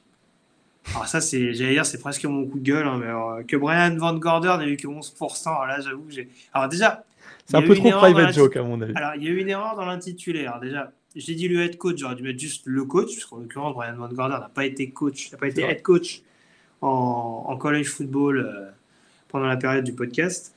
Mais, euh, mais voilà. On a une égalité à 31%, puisque ce sont Eddie Mora Jr. et Bobby Petrino. Deux anciens coachs des Falcons. hein, Ça, euh, je te, je te voilà. laisse la main là-dessus. Ouais, je vous apprends rien. Donc, euh, voilà. Donc, Mora et Bobby Petrino, 31%. Bon, voilà. Bobby Petrino, on sait que voilà, on, ta- on taquine souvent par rapport à ces, ces fameuses euh, qui ont valu un départ d'Arkansas. Euh, il me semble qu'on l'avait dit, mais du coup, euh, futur coordinateur offensif de UNLV, donc ce sera une grosse curiosité, euh, Bobby Petrino la saison dernière, lui qui coachait du côté de Missouri State en deuxième division universitaire ces dernières années, après avoir coaché Louisville et Lamar Jackson avant ça. Donc, et du Mora Junior, c'est vrai qu'il y a aussi ce côté. c'est vrai que l'actualité aidant, voilà, le fait de voir du Mora Junior réussir notamment un, un joli coup de force cette saison du côté de, de Yukon cette année. Euh, voilà, mais c'est vrai que des moments un petit peu what the fuck, on se rappelle notamment de, de cet, de cet échange un peu houleux avec Jeff Ulbrich, son coordinateur défensif, euh, prêt, à, prêt à quitter le bord de touche après des échanges justement, euh, des amabilités avec son head coach. Donc, euh, donc en l'occurrence, voilà, c'était donc égalité. Voilà, à 31%, euh, Hugh Freeze qui est également dans le, dans, dans le pôle est à 26%. Hugh qui est quand même fabuleux. Euh, je Alors bien sûr, il y a toutes ces sales affaires là, mais il y a aussi, le... on, on rappelle qu'il a coaché un, il a coaché un match dans un lit en, en tribune de presse, enfin en tribune de presse, en loge, Tout à fait. allongé à l'horizontale, et il y a cette fabuleuse, cette fabuleuse euh, poignée de main virtuelle avec Dino Babers, le coach d'en face de Syracuse, puisqu'évidemment Dino Babers euh, bah, traverse le terrain non pas pour saluer euh, Hugh Freeze, mais lui faire un grand, un grand coucou. Et l'autre qui lui qui est allongé à l'horizontale, puis c'est une image euh, totalement collège football, quoi. Bon, on va, on, va, on va terminer là-dessus. Je suis en train de regarder, a priori, San Jose State est en position goal line. Quatrième et goal. Attention quand même euh, sur cette tentative des Spartans. Avec euh, Cordero qui va laisser le ballon à Robinson. Et finalement, ce sera stoppé par la défense d'Eastern Michigan. Donc, turnover and down euh, sur cette action-là. J'essaie de voir. euh, non, je pensais que c'était Ramirez, mais c'est pas Ramirez Ouais, en l'occurrence, c'est un lineman défensif. Je crois que c'est Toya euh, qui fait le, qui fait le stop Ouais, défensif sur cette action. T'as 5-10 secondes de- d'avance sur moi. Ah, pardon, alors parlons pour le spoil. Moi, j'ai le profanity delay euh, en Amérique du Nord. C'est pour ça. Donc en tout cas, turnover and down, ballon récupéré par les euh, joueurs d'Eastern Michigan. Donc pour terminer, la rétro, Morgan, des saisons 2021 et 2022. Là, on va revenir un petit peu sur des choses qui sont encore assez frais dans nos souvenirs. Euh, avec justement, bah, en, en On avait, dit, 2021. on avait dit 2022 Je t'avoue, que j'ai pas, Oh, bon, c'est pas une pas, ouais, j'ai pas préparé de questions pour 2022, je t'avoue. Je me souvenais pas qu'on l'a- qu'on l'avait dit. Alors pourquoi Bertrand me dit qu'on euh, qu'on va faire un Tipeee pour un deuxième écran pour- Euh, ah ouais, non, ça, ça a l'air d'être correct, non? Non, d'accord. euh, Non, non, je, ne- je, je ne sais pas. Je, je vérifie. Bon, en tout cas, on va faire 2021 pour terminer, du coup. Euh, 2021, bah forcément, la consécration pour Georgia, avec euh, notamment ce, ce statement, comme on dit, ce statement, Eh comme ouais. on dit d'entrée, contre Clemson. Euh, cette défaite, ce coup d'arrêt en, en finale euh, de conférence face à Alabama, hein, dans de- dans d'assez grande largeur, euh, pour ensuite la, la revanche en finale. Ah oui, il nous dit, je regarde le match sur mon téléphone. Oui, c'est vrai. je- Il y a tellement de complications avec mon ordi ce soir que je me dis, si je peux le soulager un maximum, je, je vais, je vais essayer de le faire. Euh, 2021, c'est aussi cette victoire en- à, à l'issue de neuf prolongations d'Illinois sur le terrain de Penn State. Je cherche encore à comprendre Exact. comment le score était de 20 à 18 20 à l'issue 18, de ouais, neuf c'est ça. prolongations. On s'en C'est assez prodigieux. La Big Ten nous réserve un lot de surprises assez impressionnant. Euh, et puis, je le disais bien entendu tout à l'heure, l'exploit de Cincinnati qui se qualifie en playoff malgré son statut de membre du groupe of five. Il aura quand même fallu euh, voilà, faire une saison invaincue et aller chercher notamment des victoires. euh. Alors, il y avait Indiana, il y a un autre succès à référence, mais j'ai plus le- j'ai plus l'équipe en tête. Mais voilà, il a, il a quand même fallu, on va dire entre guillemets, montrer un minimum pas de blanche pour espérer se qualifier. Cincinnati, bah, c'était contre Notre-Dame qu'ils avaient gagné. Oui, oui, ça sauve Ben, tout à fait. À qui le dis-tu? Oui, c'était vrai ça. Ah, il n'y a pas victoire à Notre-Dame, il n'y a pas de bluff. Absolument. Parce Non, que oui, je dis, Indiana, clair. je dis Indiana, mais je pense que la seule victoire contre Indiana n'aurait pas suffi. Euh, donc ma question, alors celle-là elle est un peu plus poussée que les autres. Ah. En finale de conférence Big 12, monsieur Lagré, Euh, finale de conférence Big 12 2021, d'accord, ok. On se rappelle de cette fin de match entre Oklahoma State et fait, tout Baylor. à fait, tout à fait. Je, je ne, je ne, ok. 21-16, puis euh, ça se fait. finit à un yard, mais je, Oui. je- je ne me souviens plus des joueurs, donc je, Ah, je m'attends à ce que tu me poses cette question. C'est formidable parce que du coup la question c'est qui est le défenseur de Baylor qui réalise le stop défensif décisif en goal line devant Desmond Jackson? Je ne pourrais pas te dire. C'est un linebacker, mais je ne me, sou- je ne me souviens pas de son nom. Je ne me souviens- je ne vous- je- évidemment, je me remets l'action en tête, mais je ne serais pas capable de te. Alors, je t'avoue, alors, c'est une question saugrenue parce que c'est pas un- c'est plus un joueur de rotation. C'est un des principaux joueurs de rotation, mais c'est pas un titulaire indiscutable. Et je l'ai tenté parce que c'est un truc qui remonte à l'année dernière, mais euh, même moi, j'en serais pas rappelé. vrai. J.Rod McVeigh, Ah, je- j'aurais j'aurais été incapable. J'aurais été incapable de te dire. pour assurer la victoire de Baylor donc, face à Oklahoma State. Euh, bah, écoute, voilà, je crois qu'on a été assez, on a fait assez le tour. Voilà, on va pas faire le watch along en entier, hein, d'Eastern Michigan. Non, non, non, non. Encore une fois, voilà, on on- 13 on à 9, regardait un petit peu dans les, dans les grandes lignes, ouais, 13 à 9, mais euh, je m'attendais à ce que San Jose State ait plus de difficultés pour l'instant. En tout cas, Eastern Michigan s'est bien remis dedans. Ouais. Donc euh, on va voir, mais en tout cas, ça nous promet un match assez accroché sur le, sur le Blue Turf euh, de l'Alberton Stadium. Tout à fait. Donc, euh, donc voilà. Euh, on nous a posé la question tout à l'heure, donc j'en profite peut-être pour terminer là-dessus, Morgane. Est-ce que tu as un meilleur souvenir particulier à l'issue de ces 200 émissions? Euh, souvenir du podcast ball? Dans le podcast ball? Euh, je t'avoue que il y a une émission qu'on avait faite je pense avec Loïc on s'était bien marré aussi où il, revenait du Rose c'est l'année où j'avais été à la- euh, où j'avais été à Atlanta donc pour la finale Georgia Clemson et lui avait été euh, voir USC Penn State on avait été chanceux Oui. cette, cette année-là il s'était retrouvé, Loïc, euh, à 5 mètres derrière la. C'était euh, Dontai. Comment il s'appelait déjà ce receveur là qui nous avait fait de USC Bref, Smith Schuster ah non, c'était pas Smith. Non, non. C'était. d'accord. Bref, il, s'était retrouvé à, à 5 yards derrière, donc il, il s'était retrouvé derrière la, la end zone alors qu'il aurait.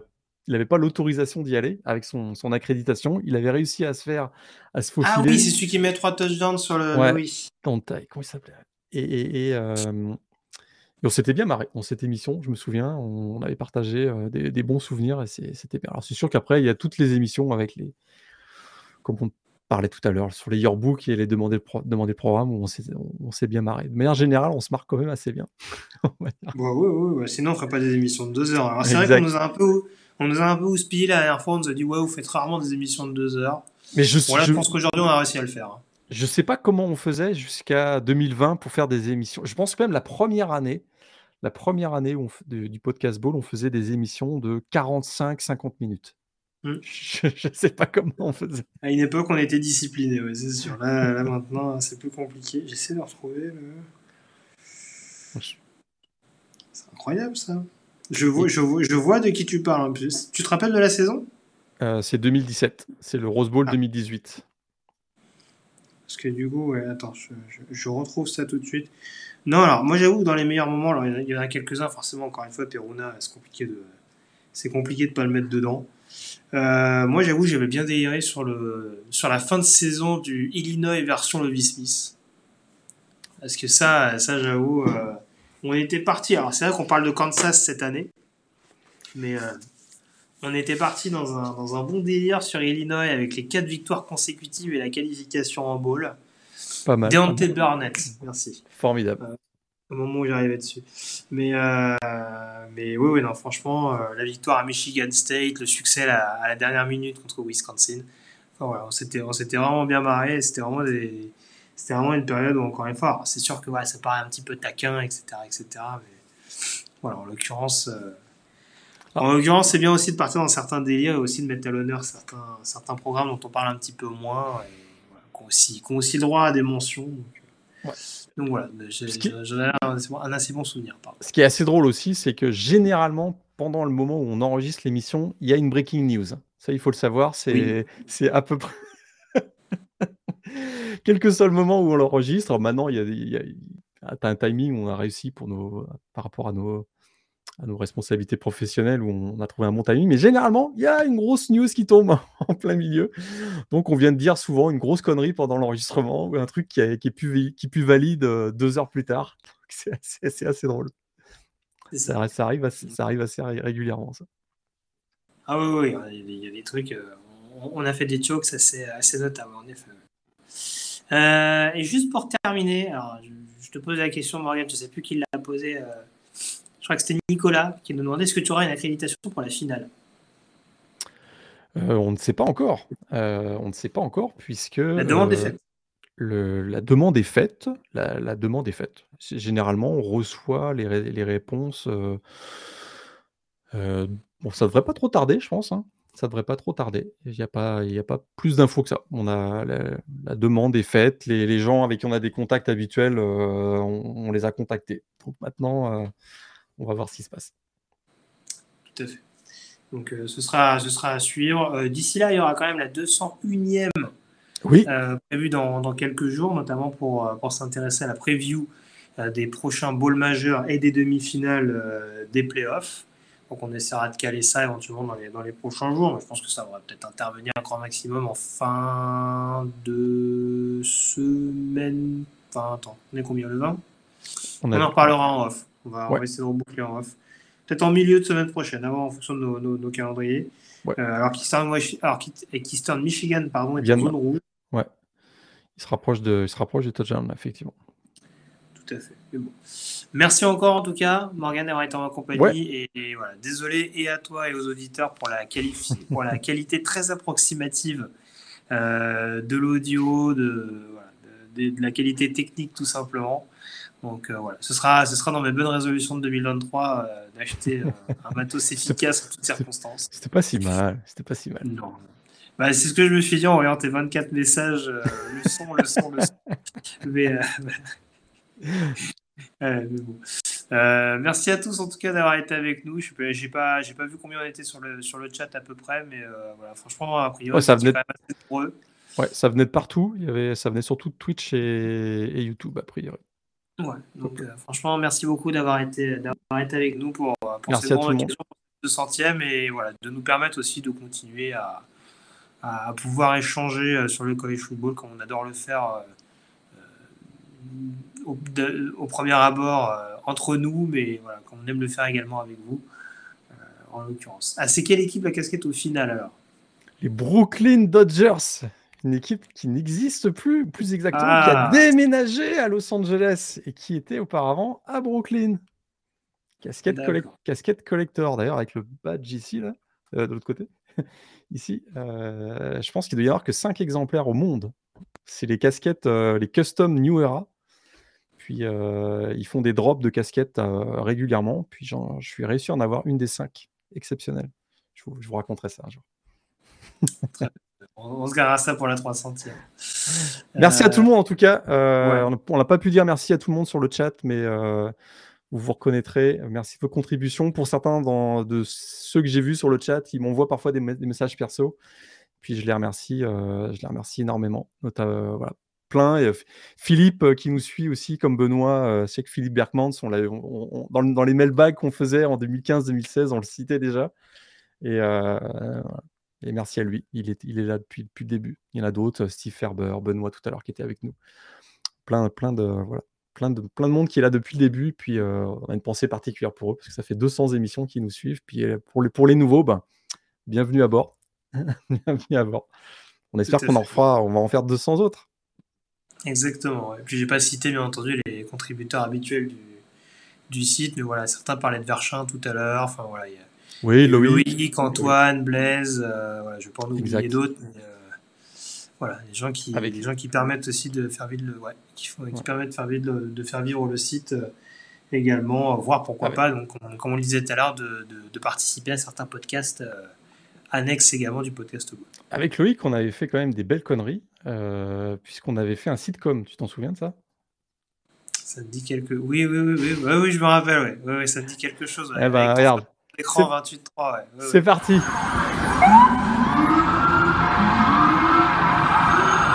Non, Verchin, on n'organise pas de combat debout entre cheerleaders. Non, je me déguise pas en cheerleaders pour rencontrer Danny McGuinness. Sorti le grand voile et je vais glisser sous le vent.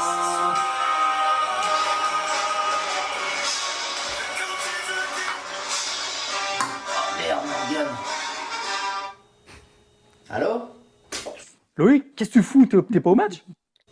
Ah ouais, le match. Euh, je suis presque arrivé au stade là. Ouais. Euh, Dis-moi Morgane, le logo de Texas, c'est bien une tête de taureau orange? Ok. Ouais, bisous. Ah, j'en étais sûr. Mais du coup, c'est quoi le logo d'Oklahoma? Le crocodile? This, this, this should be played at high volume.